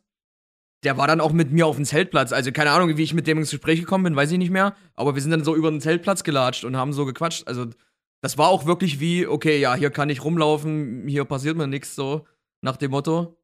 Ja, genau. Also was ich immer charmant finde, also jetzt auch mal von dem äh, Derby abgesehen, ich fand mal bei kleinen Festivals, gerade so in der Pampa, ich fand immer ultra sympathisch, dass es ähm, nicht so überproduziert war, ähm, nicht so nicht so durchgestylt, so du kommst mit deinem Bus irgendwo an und dann siehst du erstmal eine Legende mit 30 verschiedenen Pässen, die du brauchst, um irgendwo hinzukommen. Und äh, du musst eigentlich erstmal das Buch vom Festival lesen, um äh, dich zurechtzufinden. Ich, mhm. Da fand ich immer sowas sympathisch. Du kommst mit deinem Van irgendwo hin, jemand kommt an, gibt dir ein Band für die Backstage und dann ist alles immer sehr schlicht und ähm, ja, man kann sich mehr, man kann sich mehr aufs Spaß haben konzentrieren, während so wirklich die großen Festivals, wo du richtig anreist, ist halt immer, äh, ich will jetzt nicht sagen straff arbeiten, aber es ist schon, ähm, ja, es, äh, da, da musst du äh, dir Mühe geben, wahrscheinlich, dass du funktionierst und mitläufst und den äh, Festivalanspruch erfüllst. Ähm, wird jetzt. Ja, als Künstler ist es egal, würde ich sagen. Also jetzt so mit dem Eindruck, den ich habe, ich bis auf Rock am Ring habe ich eigentlich alles gespielt. So, ähm, und da ist halt, klar, gibt's dann halt irgendwie diese Bereiche und bla bla, aber letzten Endes, wenn du Künstler bist oder Künstlerin bist, du kriegst deinen Pass und kannst überall langlaufen so und bist überall. So, wenn du aber für, wenn du halt jetzt, keine Ahnung, Presse bist oder äh, ähm, Helping Hand oder bla bla bla, dann stimme ich dir zu auf jeden Fall, weil dann gibt's halt weiße Bändchen, rote Bändchen, grüne Bändchen, bla bla. Und man selber weiß man halt dann gar nicht, hey, hier darf ich jetzt doch nicht hin, aber als Künstler, du hast halt dein Bändchen und darfst eh überall hin. So, deswegen, aber so an als Freund von Bands oder so, gehe ich da voll mit dir, weil das ist dann auf jeden Fall viel angenehmer. Was ich auf jeden Fall angenehmer finde, ist halt, man wird nicht mit Werbung zugeklatscht. Das ist halt überall gleich irgendwie da, der und dieser, hier ist der Support und hier ist der hier. Ah ja, okay, genau. Genau, das auch, das auch. Also ich habe auch mehr auf Festivals gearbeitet. Ich habe auch ab 2000, ab 2009 hatte ich ähm, für eine Firma gearbeitet, die hat äh, auf allen Ferropolis-Festen, wo jetzt halt auch das Full Force ist, ähm, haben wir damals Crew-Catering gemacht und ähm, Und da ist es Pain, weil da hast du dann da hast du dann für deinen Bereich ein Bändchen, aber dann darfst du da nicht hin, weil das ist, was willst du da? So, ne? Ja, ja. ja. Und das war immer richtig, äh, voller die Waldfee. Äh, ähm, das, äh, da war ich auch, keine Ahnung, 19 oder so und hab dann da irgendwie angefangen, weil ich irgendwie auch so Bock auf Rock'n'Roll hatte und irgendwie mitlaufen und so weiter. Und ich hatte dann, glaube ich, äh, Melt und Splash mal da immer noch hintereinander oder sind es auch heute noch mit dem Forst ja. dazwischen. Und ich habe dann immer beide Wochen mitgemacht und äh, da hat bei mir echt so eine Entmystifizierung stattgefunden, dass es echt knallhartes Business ist und nicht alles nur, ähm, dass ich dass sich da äh, nicht so ein Parallelkonstrukt auftut zum normal arbeiten gehen, sondern dass es äh, mehr gemeinsam hat, als man vielleicht erst gedacht hätte. Ja, weil du, weil du äh, sagtest, es ist wie Familie dort gewesen beim Destruction Derby. Das war wirklich so. Du kanntest da halt wirklich gefühlt jeden. Äh, wie war das in Berlin? War das auch so, dass die Bands sich untereinander alle kannten und irgendwie mehr oder weniger miteinander befreundet waren und jedes Mal, jede Show war irgendwie so ein Familientreffen, wo man jeden kannte? Oder war das dann doch schon irgendwie ein bisschen äh, distanzierter? Nee, also es war schon so, dass, dass sich alle kannten. So, das ging auch relativ schnell, weil ja auch wirklich der, der Hustle, wie auch heute, ne, was du auch vorhin meintest, Nils, es gibt ja auch echt viele Bands wieder. Ähm, aber ich glaube, dadurch, dass man, also ich gehe da auch ein bisschen mit einer rosa Brille ran, wenn ich so in die, äh, wenn ich so rekapituliere. Ich weiß aber auf jeden Fall auch, dass natürlich viel Missgunst, Neid und so da war, weil wenn eine Band dann auf einmal irgendwie in Hamburg gespielt hat oder sogar in Dortmund oder im, äh, ne, generell im Pott oder äh, Leipzig oder so, dann war halt auch schon so, oh krass, hier spielt er jetzt, hm, warum spielen die da, warum nicht wir, wir uns gibt's schon ein halbes Jahr länger und so. So eine Scheiße, das gab's halt auch. Aber äh, irgendwann hat sich das auch gelegt und irgendwann hat man dann äh, so äh, sich damit ab, was heißt damit abgefunden, aber irgendwann war das kein Thema mehr, weil äh, es, man hat irgendwie schon immer das große Ganze gesehen. Vielleicht haben mir Leute das auch nur einfach nur nachgeredet, wenn ich mit ihnen darüber gesprochen habe, weil ich mag halt, ich bin halt kein Mensch, der Gossip mag und ich mag halt auch nicht eben dieses Ellenbogen-Ding. Äh, für mich bedeutet das, also mich hat's auch immer nie gestört, wenn wir äh, mit der Band als zweites oder drittes oder viertes gespielt haben, so äh, für mich war immer so, ey, wenn wir spielen, wir gehen auf die Bühne und wir bumsen alles weg, so. Und nicht im Sinne von, die anderen Bands können nichts, sondern wir geben halt einfach alles. Und dann ist es scheißegal, ob wir als zweites spielen oder als viertes. Und das wollten wir damals auch zeigen mit der, mit der Berlin Angst Tour, mit Make It Count und Final Prayer. Da haben wir immer einen wechselnden Slot gehabt. Da haben wir mal äh, waren wir mal Opener, mal äh, äh, in der Mitte und mal halt Headliner. Ähm, also auch um Zeichen zu setzen, Signale zu senden. Aber ähm, ja, es ist, es war schon auch Missgunst da, so, auf jeden Fall. Aber letzten Endes äh, hat man wirklich sehr gute Zeiten gehabt und man kannte sich. Also auch mit Beatsteaks haben wir zum Beispiel früher gespielt und äh, mit denen ist immer noch geiler Kontakt da, auch wenn die halt beyond everything sind in Berlin so. Ähm, und äh, ich finde es auch immer wieder krass zu merken, so, wenn Leute halt über Berliner Bands reden oder so, ja, man kennt die halt einfach, man kennt sich einfach, weil auch selbst wenn es eine große Stadt ist, die Szene ist halt trotzdem klein gewesen. So, ne? Trotzdem war halt sowas wie Tommy Weisbecker Haus oder Trash, wo es dann halt dann voll war, das war dann voll mit 300 Leuten. So, ne? Das ist halt jetzt nicht, dass da irgendwie dann 700, 800 Leute jedes Mal aus so einem Konzert gekommen sind. Ähm, aber die sind halt einfach immer gekommen. Und gerade das äh, MAD haben damals halt äh, sehr viel richtig gemacht, weil die halt immer bei den ganzen Sunday Hardcore Matinees immer deutsche Bands oder Berliner Bands äh, als Vorgruppe reingepackt haben. So, ne? Weil sonst war man immer im Tommy-Haus oder in irgendwelchen Jugendclubs in, im Akut oder irgendwo in Ahrensfelde, in Adlershof oder sonst wo irgendwie in, in einem kleinen Club. Und äh, man hatte dann die Möglichkeit, auf einmal mit ja, Warzone oder mit was weiß ich, mit irgendwelchen Hardcore-Bands aus Amerika äh, zu, einen Support zu spielen. Und die Leute waren auch immer schon da, ne? Weil es ging ja meistens um 5 Uhr los oder um 16 Uhr, war halt Hardcore-Matinee. Und äh, ja, die Leute hatten einfach immer Bock. Und man hat die Bands dann auch einfach als Band gesehen und nicht als Leute aus Berlin. So, deswegen gab es da dann schon relativ schnell guten Zusammenhalt. Äh, aber glaube ich, also das würde mich jetzt von eurer Seite aus interessieren, weil ich kenne halt auch ein paar Leute aus der, äh, aus dem, äh, aus, sowohl aus, aus dem Osten als auch aus dem Pott und so. So im Osten kannte ich halt eben die Jungs von Maroon, Heaven Shall Burn und so und hab da auch mitbekommen, wie die sich auch immer zusammengetan haben und einfach mal gemeinsam irgendwie äh, auf Konzerte gefahren sind, auch ASB, ne, zum Force damals und so.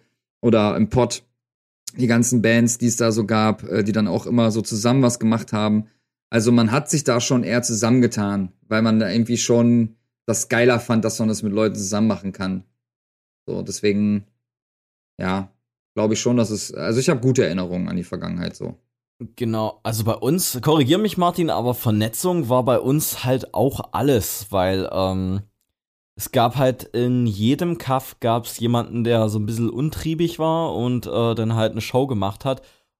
Und als kleine Band war man da extrem drauf angewiesen. Also man konnte keinem Jugendzentrum 50 Kilometer weiterschreiben, äh, wir würden gern bei euch spielen, weil da hat sich dann ja jeder gedacht, was wollt ihr denn so? Ich weiß nicht, wer ihr seid oder seid ihr überhaupt gut oder ja. Also ich fand so, gerade so äh, Sachsen-Anhalt, Sachsenraum war Vernetzung halt damals alles. Man war sehr darauf angewiesen, dass man relativ schnell so ein Netzwerk an äh, Buddybands um sich irgendwie shared und das Ja, Austauschgigs waren halt so ein ja. Riesenthema damals. Jeder hatte irgendwie eine Band, jeder hat Shows gemacht, war ja auch alles ohne große Probleme möglich, alles war noch günstig, hast eine Show gemacht, 5 Euro Eintritt, kamen 200 Leute, fertig. kannst du halt heute nicht mehr machen, ja. Aber äh, so, so Missgunst gab's bei uns trotzdem auf jeden Fall auch. Ja. Würde ich sagen. Also, Kann aber auch sein, dass es dem Alter verschuldet war, oder? Dass man halt noch so jung ist und dann Ja. einfach so ein bisschen störrisch. habe ich ja auch schon mal erzählt. Also, ich meine, wenn du irgendwie so ein 17-, 18-Jähriger bist und dann kommt irgendein krasser Manager und erzählt dir hier das Blaue vom Himmel und dann denkst du, du startest jetzt äh, richtig durch und dann passiert einer anderen Band irgendwas Gutes, dann denkst du, ja, warum die und nicht wir so. Aber das, ich meine, klar, man ist halt, man ist halt im Endeffekt noch ein Kind.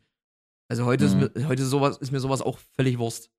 Ja, das ist ja, glaube ich, du machst halt irgendwas, was dir extrem viel bedeutet, wo du, äh, keine Ahnung, wahrscheinlich ähm, den größten Teil deines Lebens irgendwie reinsteckst und das muss dann halt irgendwie, du, man hat ja dann richtig Hoffnung, dass es irgendwie bei, äh, sticky ist bei den, bei der Crowd so und und dann siehst du jemand anderen, wo du vielleicht die Kunst nicht verstehst oder äh, keine Ahnung, was da mit den Leuten relate. Ja, Also als Eskimo Callboy groß geworden ist gerade, da dachte ich auch so, was geht denn jetzt Äh, ab? genau. Ja, mit denen hatten wir damals auch offiziell Beef. So, das haben Leute ja uns auch.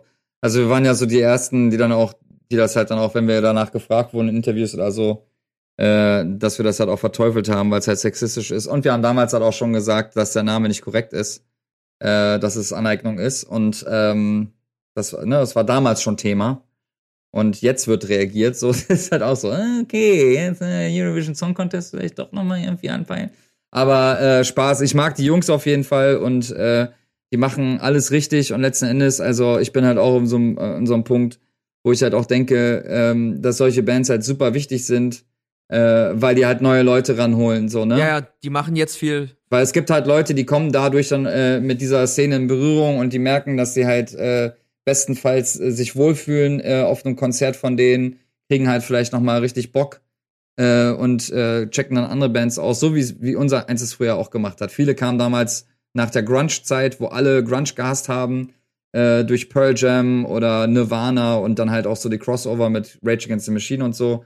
Ähm, aber wo halt jetzt, ne, dann gab's die nächste Stufe, wo halt New Metal war. Und wenn ich mir jetzt angucke, ich meine, bei euch, ich kann mir, ich kann mir sehr gut vorstellen, dass ihr Limp Bizkit, Linkin Park oder System of a Down einiges abgewinnen könnt. Und das war damals auch so bei uns in der Szene, "Ugh, Schrott, was ist das für eine Kacke, so. Aber es ist super wichtig, so, weil das halt neue Leute, Mainstream, Sellout. Genau, bla, bla. Slipknot genauso, ne? Slipknot ist überhaupt nicht wegzudenken, war damals aber auch so vor- bei allen voll verpönt. So, alle waren so, boah, nee, Slipknot, Alter, wieder so eine Band, die irgendein Label sich zusammensucht, Alter, und jetzt äh, die Szene irgendwie in, äh, so unterwandern will. Aber das, also man muss, gerade wenn man so eine scheiß Gatekeeping-Attitude hat, so, die ich auch verteufel, ähm, muss man einfach mal die Augen aufmachen und sehen, dass solche Bands, dass es immer Leute gab, die es gehasst haben, weil sie halt nicht true genug sind oder nicht real genug sind, aber die so viel für die Szene tun, weil du halt einfach eine Szene aufrechterhältst, weil du neue Leute ranholst, ne? So, und deswegen mit Electric Callboy, Musik ist Geschmackssache so, aber es sind Hits. Also die Leute, da ist halt nichts, da ist, da ist kein, kein bisschen Fett dran. Das ist halt genau so gemünzt, wie es die Leute brauchen. Und äh, es funktioniert auch, ne? Wenn du im Club die Scheiße spielst, also jetzt nicht despektierlich gemeint, sondern so Ja, ja. Jargon, wenn du die Songs spielst, die Tanzfläche ist voll. Die Leute kommen rangerannt und singen mit und feiern so. Und äh, jetzt machen die halt wieder eine Riesentour. Und äh, ist gut, weil wir brauchen sowas. Wir brauchen Bands, die neue Leute ranholen, so. Na klar, ich meine, wenn man mal ehrlich ist, niemand von uns ist, keine Ahnung, mit zwölf Jahren aufgewacht, aufgewacht, früh in seinem äh, Kinderzimmer und hat gesagt, ich höre jetzt Death Metal. Einfach so, weil das irgendwie wie so ein UFO für mich gelandet ist. Jeder braucht ja seine Gateways so. Und ähm, ich meine, manch jemand hat größere Geschwister, äh, die schon irgendwie äh, die äh, Pionierarbeit da geleistet ha haben. Und ja, danke, mein Brüderchen. Genau, man, man fällt da vielleicht mit rein so, aber ähm, keine Ahnung, ich musste auch äh, auch lange Zeit äh, Schrottmusik hören, um ähm, bis ich erstmal äh, eine gewisse Filterung vollziehen konnte und sich so ein Rabbit Hole Effekt eingestellt hat, hat. Keine Ahnung, wie gesagt, wenn du äh, keine größeren Geschwister hast oder deine Eltern vielleicht irgendwie schon äh, oder deine in der Schule irgendwie ähm, eine Szene am Start ist, kann ja kann's ja alles geben und das ist ja mega geil. Aber ich weiß noch, ich hatte das alles gar nicht so und Oh, ich bin da echt einen, äh, einen, einen Weg gegangen so. Äh, ich habe dann echt ähm, gerade so im Kaff, wenn du das jetzt wieder ummünzt so auf uns, ähm, es gab halt keine Szene, es gab nicht mal, ähm, ich komme ja noch aus einem Vorort von das, oder gab es nicht mal Punk oder Metal oder das waren für mich Außerirdische, wenn ich mal einen, einen Punker in der Stadt gesehen habe. Ich wusste gar nicht, ob der Musik hört. Ich dachte, das wäre einfach Hm. nur äh, Ein. Obdachloser.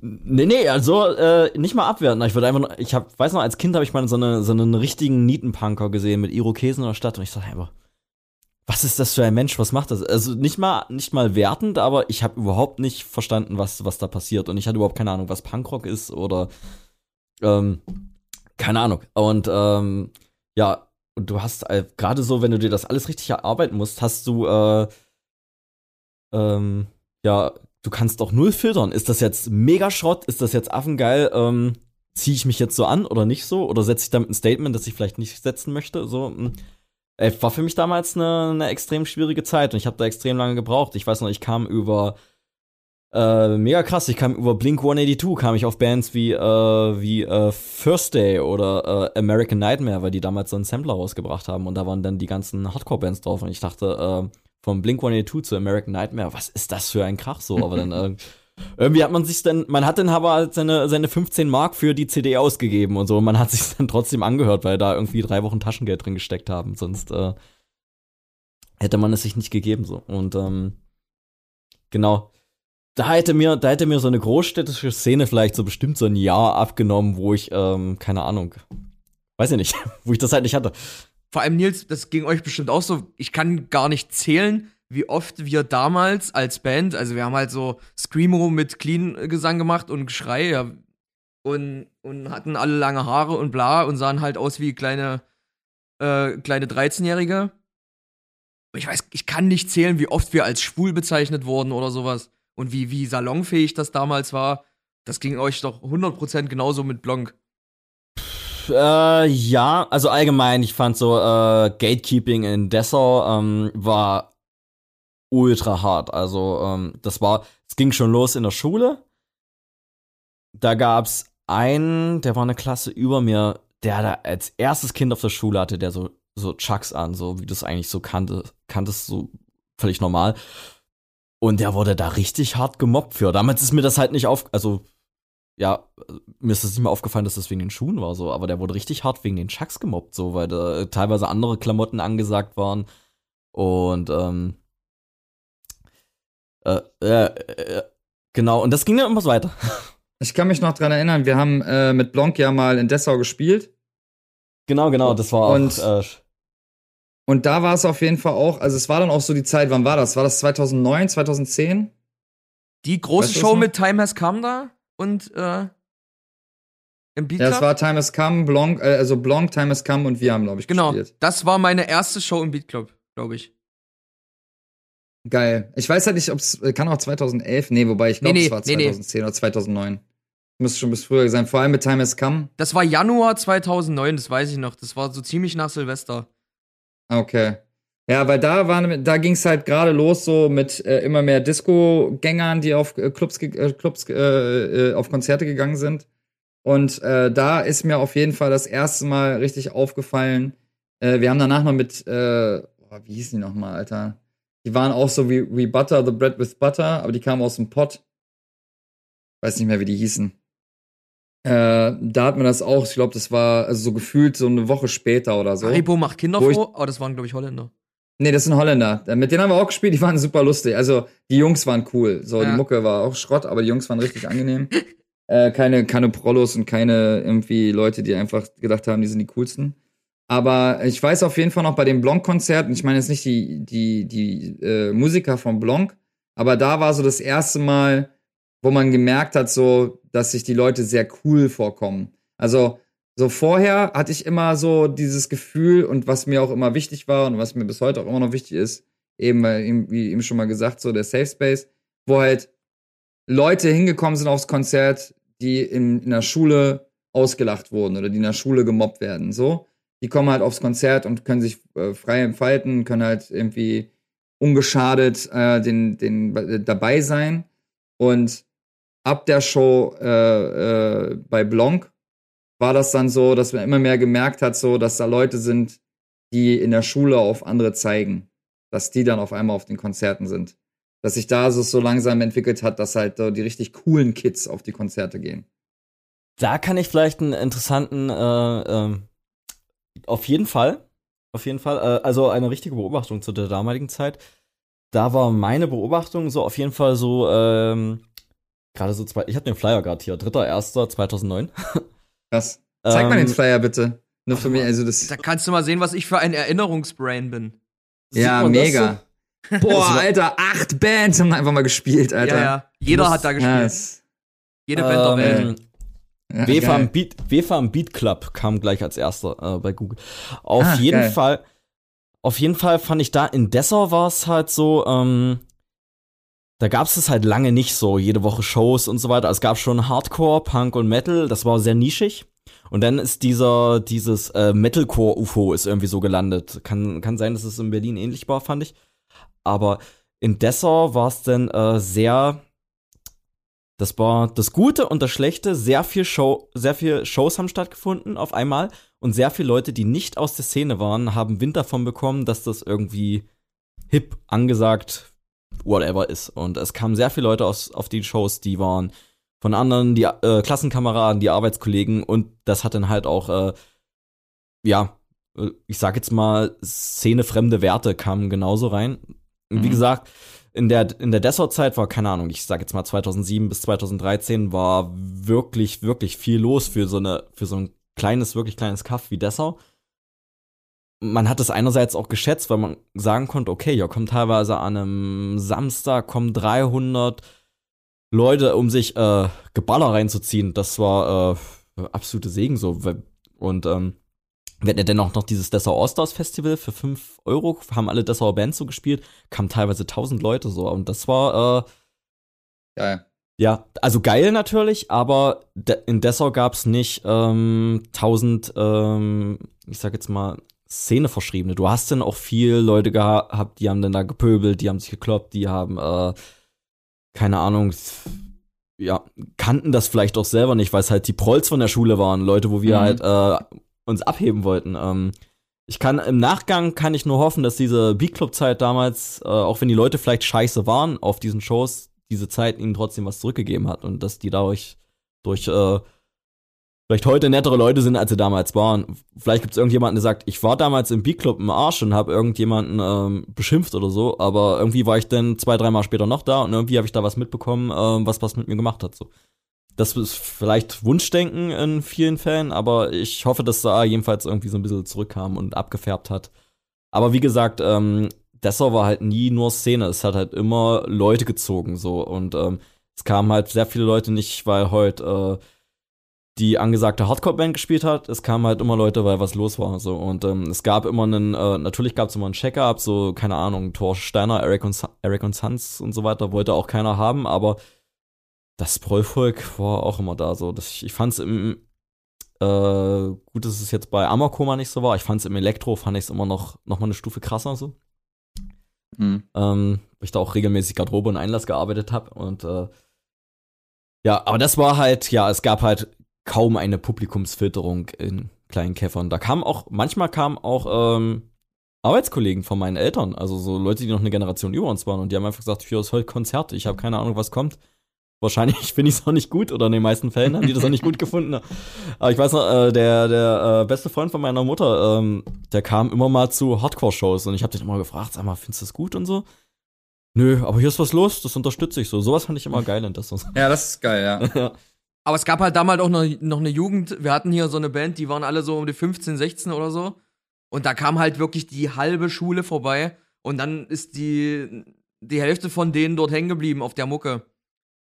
Dann hat man ja jetzt auch schon tausendmal, das, das haben wir halt heutzutage einfach nicht mehr. Nennen wir mal, ich weiß nicht, wie es in Berlin ist, aber jetzt so Leipzig, Dessau, Dessau sowieso alles tot. Aber Leipzig nennen wir eine ganz junge Band, die jetzt gerade angefangen hat, irgendwie sich zu formieren oder was auch immer, äh, um so eine Musik hier zu machen. Das gibt's einfach nicht mehr. Es sind einfach nur noch wir, die einfach alle immer älter werden. Ja. Sehe ich Mhm. auch so, ja. Also ich sehe es so in, äh, jetzt, wo ich selber halt Booker bin, auch erst seit diesem Jahr, wo ich halt auch nach Bands gucke und so und auch in Berlin halt viele Newcomer-Bands sehe, so die dann auch gerade ihre erste, zweite, dritte, vierte Showbound spielen.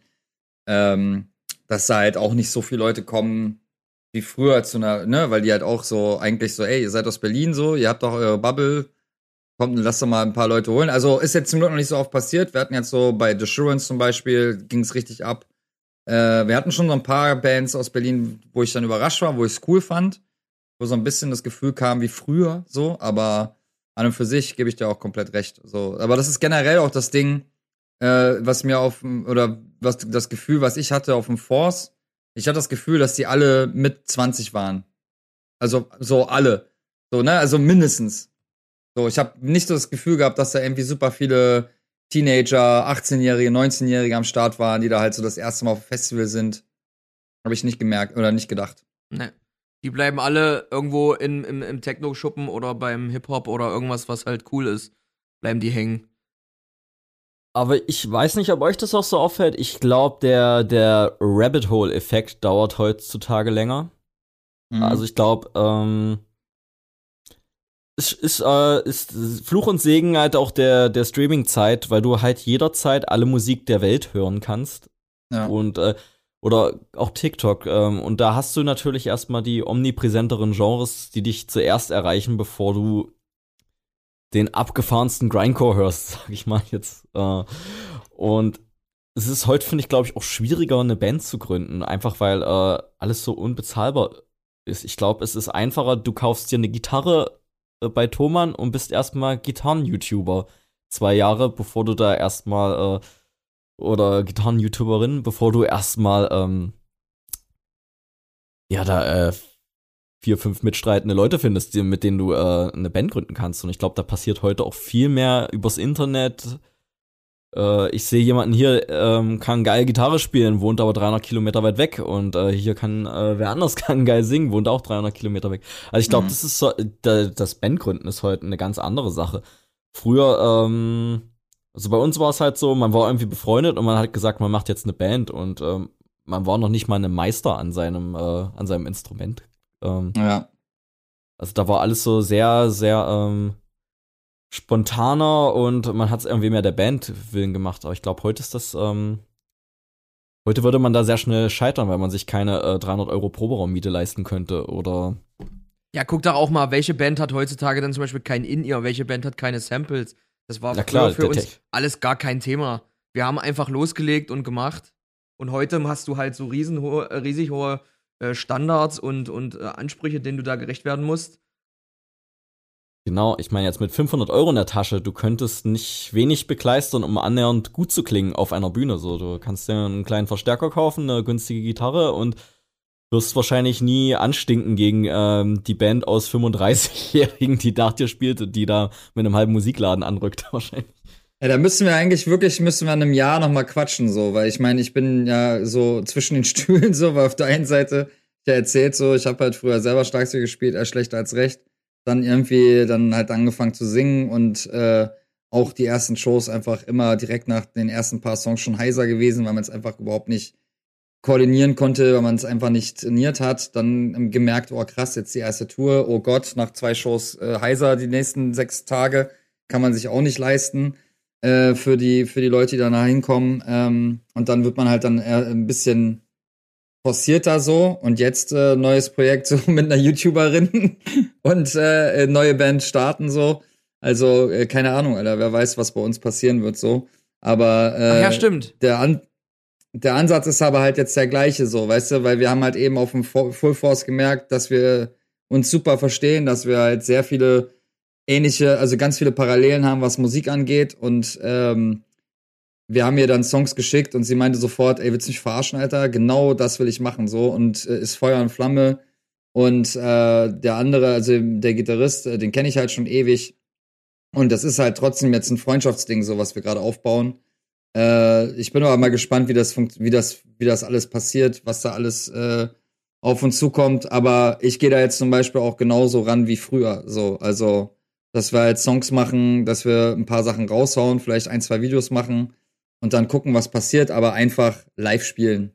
Und der Rest wird sich dann, äh, wird sich dann zeigen, so, weißt du? So. Und ich bin, was, was Martin gerade gesagt hat, ist, da seid ihr auch schon hoher Standard, muss ich sagen. Also jetzt so, was ich an äh, an lokaleren Bands oder aus Bands jetzt äh, aus äh, nationenweit, so, also aus Deutschland, äh, so mitbekommen habe bei uns, ähm, da ist schon viel Plug, äh, Plug and Play, was ich auch sehr geil finde. So, also In-Ear haben wenige. So, äh, natürlich werden Camper immer mehr und mehr so, aber und Backing Tracks auch leider, was auch ein bisschen übertrieben ist bei manchen so. Äh, bei manchen ist es gut abgemischt und es ist okay, wenn es nicht die ganze Zeit überladen ist so, aber das ist auch nur meine eigene Meinung so oder meine, mein Geschmack. Aber es ist schon noch viel Plug and Play so und das feiere ich auch und das ist auch was bei den Leuten sehr gut ankommt. So ähm, was, was ich jetzt halt auch immer wieder gemerkt habe bei, bei, bei den Bands, die im Sage spielen, so dass da ganz oft Bands einfach anmachen, laut sind, durchziehen und die Leute sagen, boah, Alter, kurz und knapp, fett. So. Okay, ja, ich bin da halt auch wirklich Technik-Nerd durch und durch. Ja, äh, das, ja, das kann ich bestätigen. Aber ist ja geil. Also ihr ist, ne, habt ja auch von Kaspar immer gehört. Ja. Äh, ihr mischt das ja auch geil ab. Also das ist ja auch echt gut. Ja, Kaspar auch guter Mann. Nee, aber keine ja. Ahnung, ich, ich, ich, ich belese mich da ständig und will ständig irgendwas verbessern und keine Ahnung. Und ich habe auch gesagt, wenn wir das jetzt anfassen, dann, dann will ich das halt auf dem, äh, dem, dem höchsten Level, was wir irgendwie bringen können. So. Genau. Macht ihr auch gut, aber es ist halt nicht die Norm, ne? Es ist nicht die Norm. So, es machen einige, aber ihr seid da schon ein eigenes Level schon, so das muss man schon sagen. Also sowohl Inner Space als auch Leaf so, das ist schon äh, top notch. So, also es ist ja auch live fett. Also das macht ihr echt schon gut. Danke. Aber ich fand halt, ich fand halt in Dessau früher, du bist halt, meistens hast du dir ne, einen schimmligen Raum geteilt mit drei anderen Bands und da standen so drei 10 Watt Verstärker rum. Und du hast es halt so, so ultra gemacht, nur ums zu machen, so. Und das war so, ob das geil klingt, war so sekundär auf jeden Fall. Und ähm, teilweise auch mit äh, kaputten Sachen gespielt und so weiter. Das war, ähm, das war auf jeden Fall wild. Aber das, ähm, ich glaube, das wird es heute auch nicht mehr so geben. Aber wie du vorhin auch sagtest, halt, du musst natürlich heute dann auch mit den größeren Produktionen mithalten können. Wenn du jetzt zum Beispiel vor End spielst, so wie wir es gemacht haben, kannst du eben nicht mit einem 10 Watt Verstärker kommen, weil dann denken sich die Leute im Vergleich zu End oder was auch immer für eine Band, was, was, was wollen die, was ist das für eine Band? Da kann die Mucke ja so gut sein, wie sie, wie sie, äh, wie sie, wie sie soll, aber das würde niemals geil klingen und die Leute würden dich niemals geil finden. Ähm, da habe ich als Promoter noch eine ganz lustige Story. Ich habe 2005 habe ich meine aller allererste Show gemacht. Ähm, und äh, weil einfach weil meine Band war schlecht und niemand hat, hat uns gebucht, also haben wir selber eine Show gemacht. So, und, das äh, Beste, meine ja. Band war schlecht, ja. Ja, genau. Und ähm, dann habe ich bei irgendeiner äh, Booking-Firma angefragt. Na, das sind äh, geile Bands. Ähm, können die hier bei mir spielen und man darf meine eigene Band mitspielen so? Und dann haben die gesagt, ja, na klar, äh, du bist ja dann der Promoter. Und dann dachte ich so, das bei, äh, dann hat sich bei mir so ein goldenes Tor ge geöffnet, dass ich ich kann ja jetzt immer Bands einkaufen in mein Kaff und dann kommen die sogar her und äh, dann kann ich äh, dann äh, bin ich ja da äh, ja dann äh, habe ich es ja selber in der Hand und da hat sich mir erstmal so dieses Möglichkeit, die Möglichkeit des Veranstalters äh, äh, ergeben. Eine richtige Eingebung. Ja, ich dachte so, ähm, dass jede Band, die so überregional so einen Müheerfolg hat, so, die wird so, so überschüttet mit äh, Säcke, anf säckeweise Anfragen von Shows und sagen dann nur bei einer, ja, das machen wir so. Und das ist eigentlich, das gerade so im Hardcore, Metal, whatever, dass äh, eigentlich Bands dann dankbar sind, dass die irgendwo spielen können. Das war für mich damals so zu meinen äh, wirklich frühen Dessau-Zeiten, das war der absolute, ähm, ja, da, äh, absolute Offenbarung so und ähm, hatte dann natürlich auch null Ahnung. Dann gab es auch einen Rider und ich hatte keine Ahnung, was ein Rider ist. Und ich dachte, da stand dann auch hier alles so drauf, wir wollen hier das äh, kalte Buffet und so weiter. Ich dachte, die bringen das mit so und dann hatte ich natürlich Boah. nichts da und, ja, und wir, äh, wir, würden uns gerne Brötchen mit äh, Frischkäse und würden wir alles uns mitbringen gerne. Sag also, Bescheid, absolut, ja, könnt ihr machen, kein Problem. Hier ist dann übrigens der Tisch für eure Brötchen, ne? Ja. ja. ja wo sind die denn? Habt ihr die nicht mitgebracht? Äh. Ey, richtig außerirdisch. Und das ist bei mir auch, äh, da habe ich Estate und Crash My Deville habe ich damals gemacht. Das war, auch, äh, Ach, war meine allererste Show. Das war meine allererste Show und dann ist bei mir äh, so der Groschen fortgefallen. Ach, das wollen die von mir. Dafür war der Zettel da. Äh, ich bin mal kurz weg. ähm, richtig wild. Da habe ich auch noch im Dessauer Jugendamt mit äh, 16 Jahren oder 17 Jahren, äh, habe ich vom Jugendamt den Schlüssel für einen äh, für den Jugendclub bekommen, weil der äh, ah, ja, Jugendclub-Mitarbeiter hatte keinen Bock, Samstag bei der, in, seinem, in seiner eigenen öffentlichen Einrichtung zu sein. Da hatte ich als Minderjähriger quasi den Schlüssel für eine öffentliche Einrichtung und da war denn da völliger Abriss. Und ähm, ja, ey, das, das waren noch schöne Zeiten, so ja. halb legale, halb eigentlich nicht legale Zeiten. Wir haben das in, in Belgien hatten wir das einmal, da haben wir auch in einem Jugendclub gespielt. Und der Veranstalter hat es irgendwie verpeilt, uns eine Pen, einen Pennplatz klar zu machen. Und dann hieß, er, hieß es dann so, ey, aber ihr könnt im Jugendclub pennen. So, und wir dann so, ja, easy, alter Hauptsache, wir haben ein Dach über dem Kopf. So, und dann haben wir uns da, sind wir da hingefahren, Jugendclub. Und dann saß da halt, also dann, der Junge, also ist ein Typ mit uns mitgefahren, der war vielleicht 17, allerhöchstens 18. Und dann sind wir da in dem Club und der sitzt halt am, am Fenster.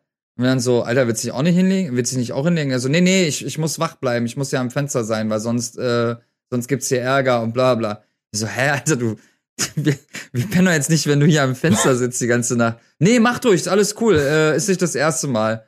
hat er die ganze Nacht am Fenster gesessen, Alter, wenn wir alle gepennt was haben. Soll? so weil sonst irgendwie Probleme gab mit was weiß ich wem, warum, äh, was auch immer, aber völlig, ja, krass, ey. Ach, die Jugendclub-Zeiten, ey. V völlig, völlig unklar die Zeit. Ähm, fand ich, äh, wie gesagt, in, in Dessau, wie gesagt, es gab äh, wenig Konzerte so, wo wir angefangen haben, so und ähm, das war, das war echt eine ziemlich coole Zeit. Bin ich bis heute auch dankbar für und äh, keine Ahnung, man, äh, einem wurde da auch viel gegeben. Man durfte auch viel machen und sich verwirklichen, einfach weil auch viele in der Stadt gesagt haben, na, hier junge Leute, die äh, Konzerte machen wollen, das ist ja erstmal, ist ja erstmal cool. So, da fand ich, ähm, gab es dann halt auch schon Möglichkeiten, wenn man so ein bisschen wollte. So, das war, mhm. ähm, ja, muss ich sagen, äh, war nicht alles immer beschissen an Dessau. So, das ähm, war damals cool. Ja. Und dann auch, wie gesagt, dann später auch die Clubzeiten war immer cool. Äh, ja, es gab aber auch die Außenwahrnehmung. Also wir haben auch das Gefühl gehabt, dass da viel passiert ist. Also deswegen habe ich ja auch, also nicht deswegen, also ich meine, wir kannten uns ja auch einfach schon. Aber als du dann angefragt hattest, da mit mir zum Auflegen, war ich auch so, hä, klar, Beat, Beat Club ist doch geil, gerne. So, weil, ne, weil man es immer mitbekommen hat, dass da was geht. Genau, genau. Also ich fand, das war lange Zeit wirklich eine, eine, eine coole Insel, so gerade so in einer ganzen Gegend, die eigentlich nicht so ähm, berühmt war für coole Sachen. Aber ja, schade, dass es halt heute nicht mehr ist. Es, jetzt ist es ja, äh, keine Ahnung, Martin und ich sind ja jetzt auch Großstädter. Ja, ich glaube halt so auch im Nachhinein, ich meine, ich wohne ja jetzt schon zwölf Jahre in Leipzig, aber so auch so im Nachhinein, ich hätte mir so für meine Jugend oder Anfang 20er irgendwie nichts, nichts Besseres vorstellen können als das. Also es war wirklich eine absolut geile Zeit. Ja, geil. Ja, ich würde sagen, vielleicht, ich habe das Gefühl, wir könnten jetzt noch zwei Stunden, aber vielleicht, vielleicht rappen wir es einfach mal ab. Und wie Nico ja, dass sagt. Auf zwei Stunden kommen. Ja. Und wie Nico sagt, vielleicht treffen wir uns ja in einem Jahr nochmal und dann reden wir über Bandgründung 2023. Wie ist es gelaufen? ja, Mann, können wir gerne machen. Ja, na dann würde ich sagen, habt noch einen schönen Abend, haut rein. Genau, danke ja. Nico für deine Zeit. Ja, gerne. Danke für die Frage, äh, Anfrage und äh, ja, viel Spaß auf jeden Fall mit dem Podcast weiterhin und äh, ich hoffe, wir sehen uns wieder in Berlin spätestens und ansonsten sehr gerne. Ja. Oder also ich, in Leipzig. Ja, ja, das oh, ey, vielleicht spielen wir ja dann in Leipzig mal eine kleine Show. da können wir das, auf jeden Fall mal quatschen. Das lässt sich machen, ja. Alles klar. Gut. Alrighty. Haut rein. Lasst euch gut gehen.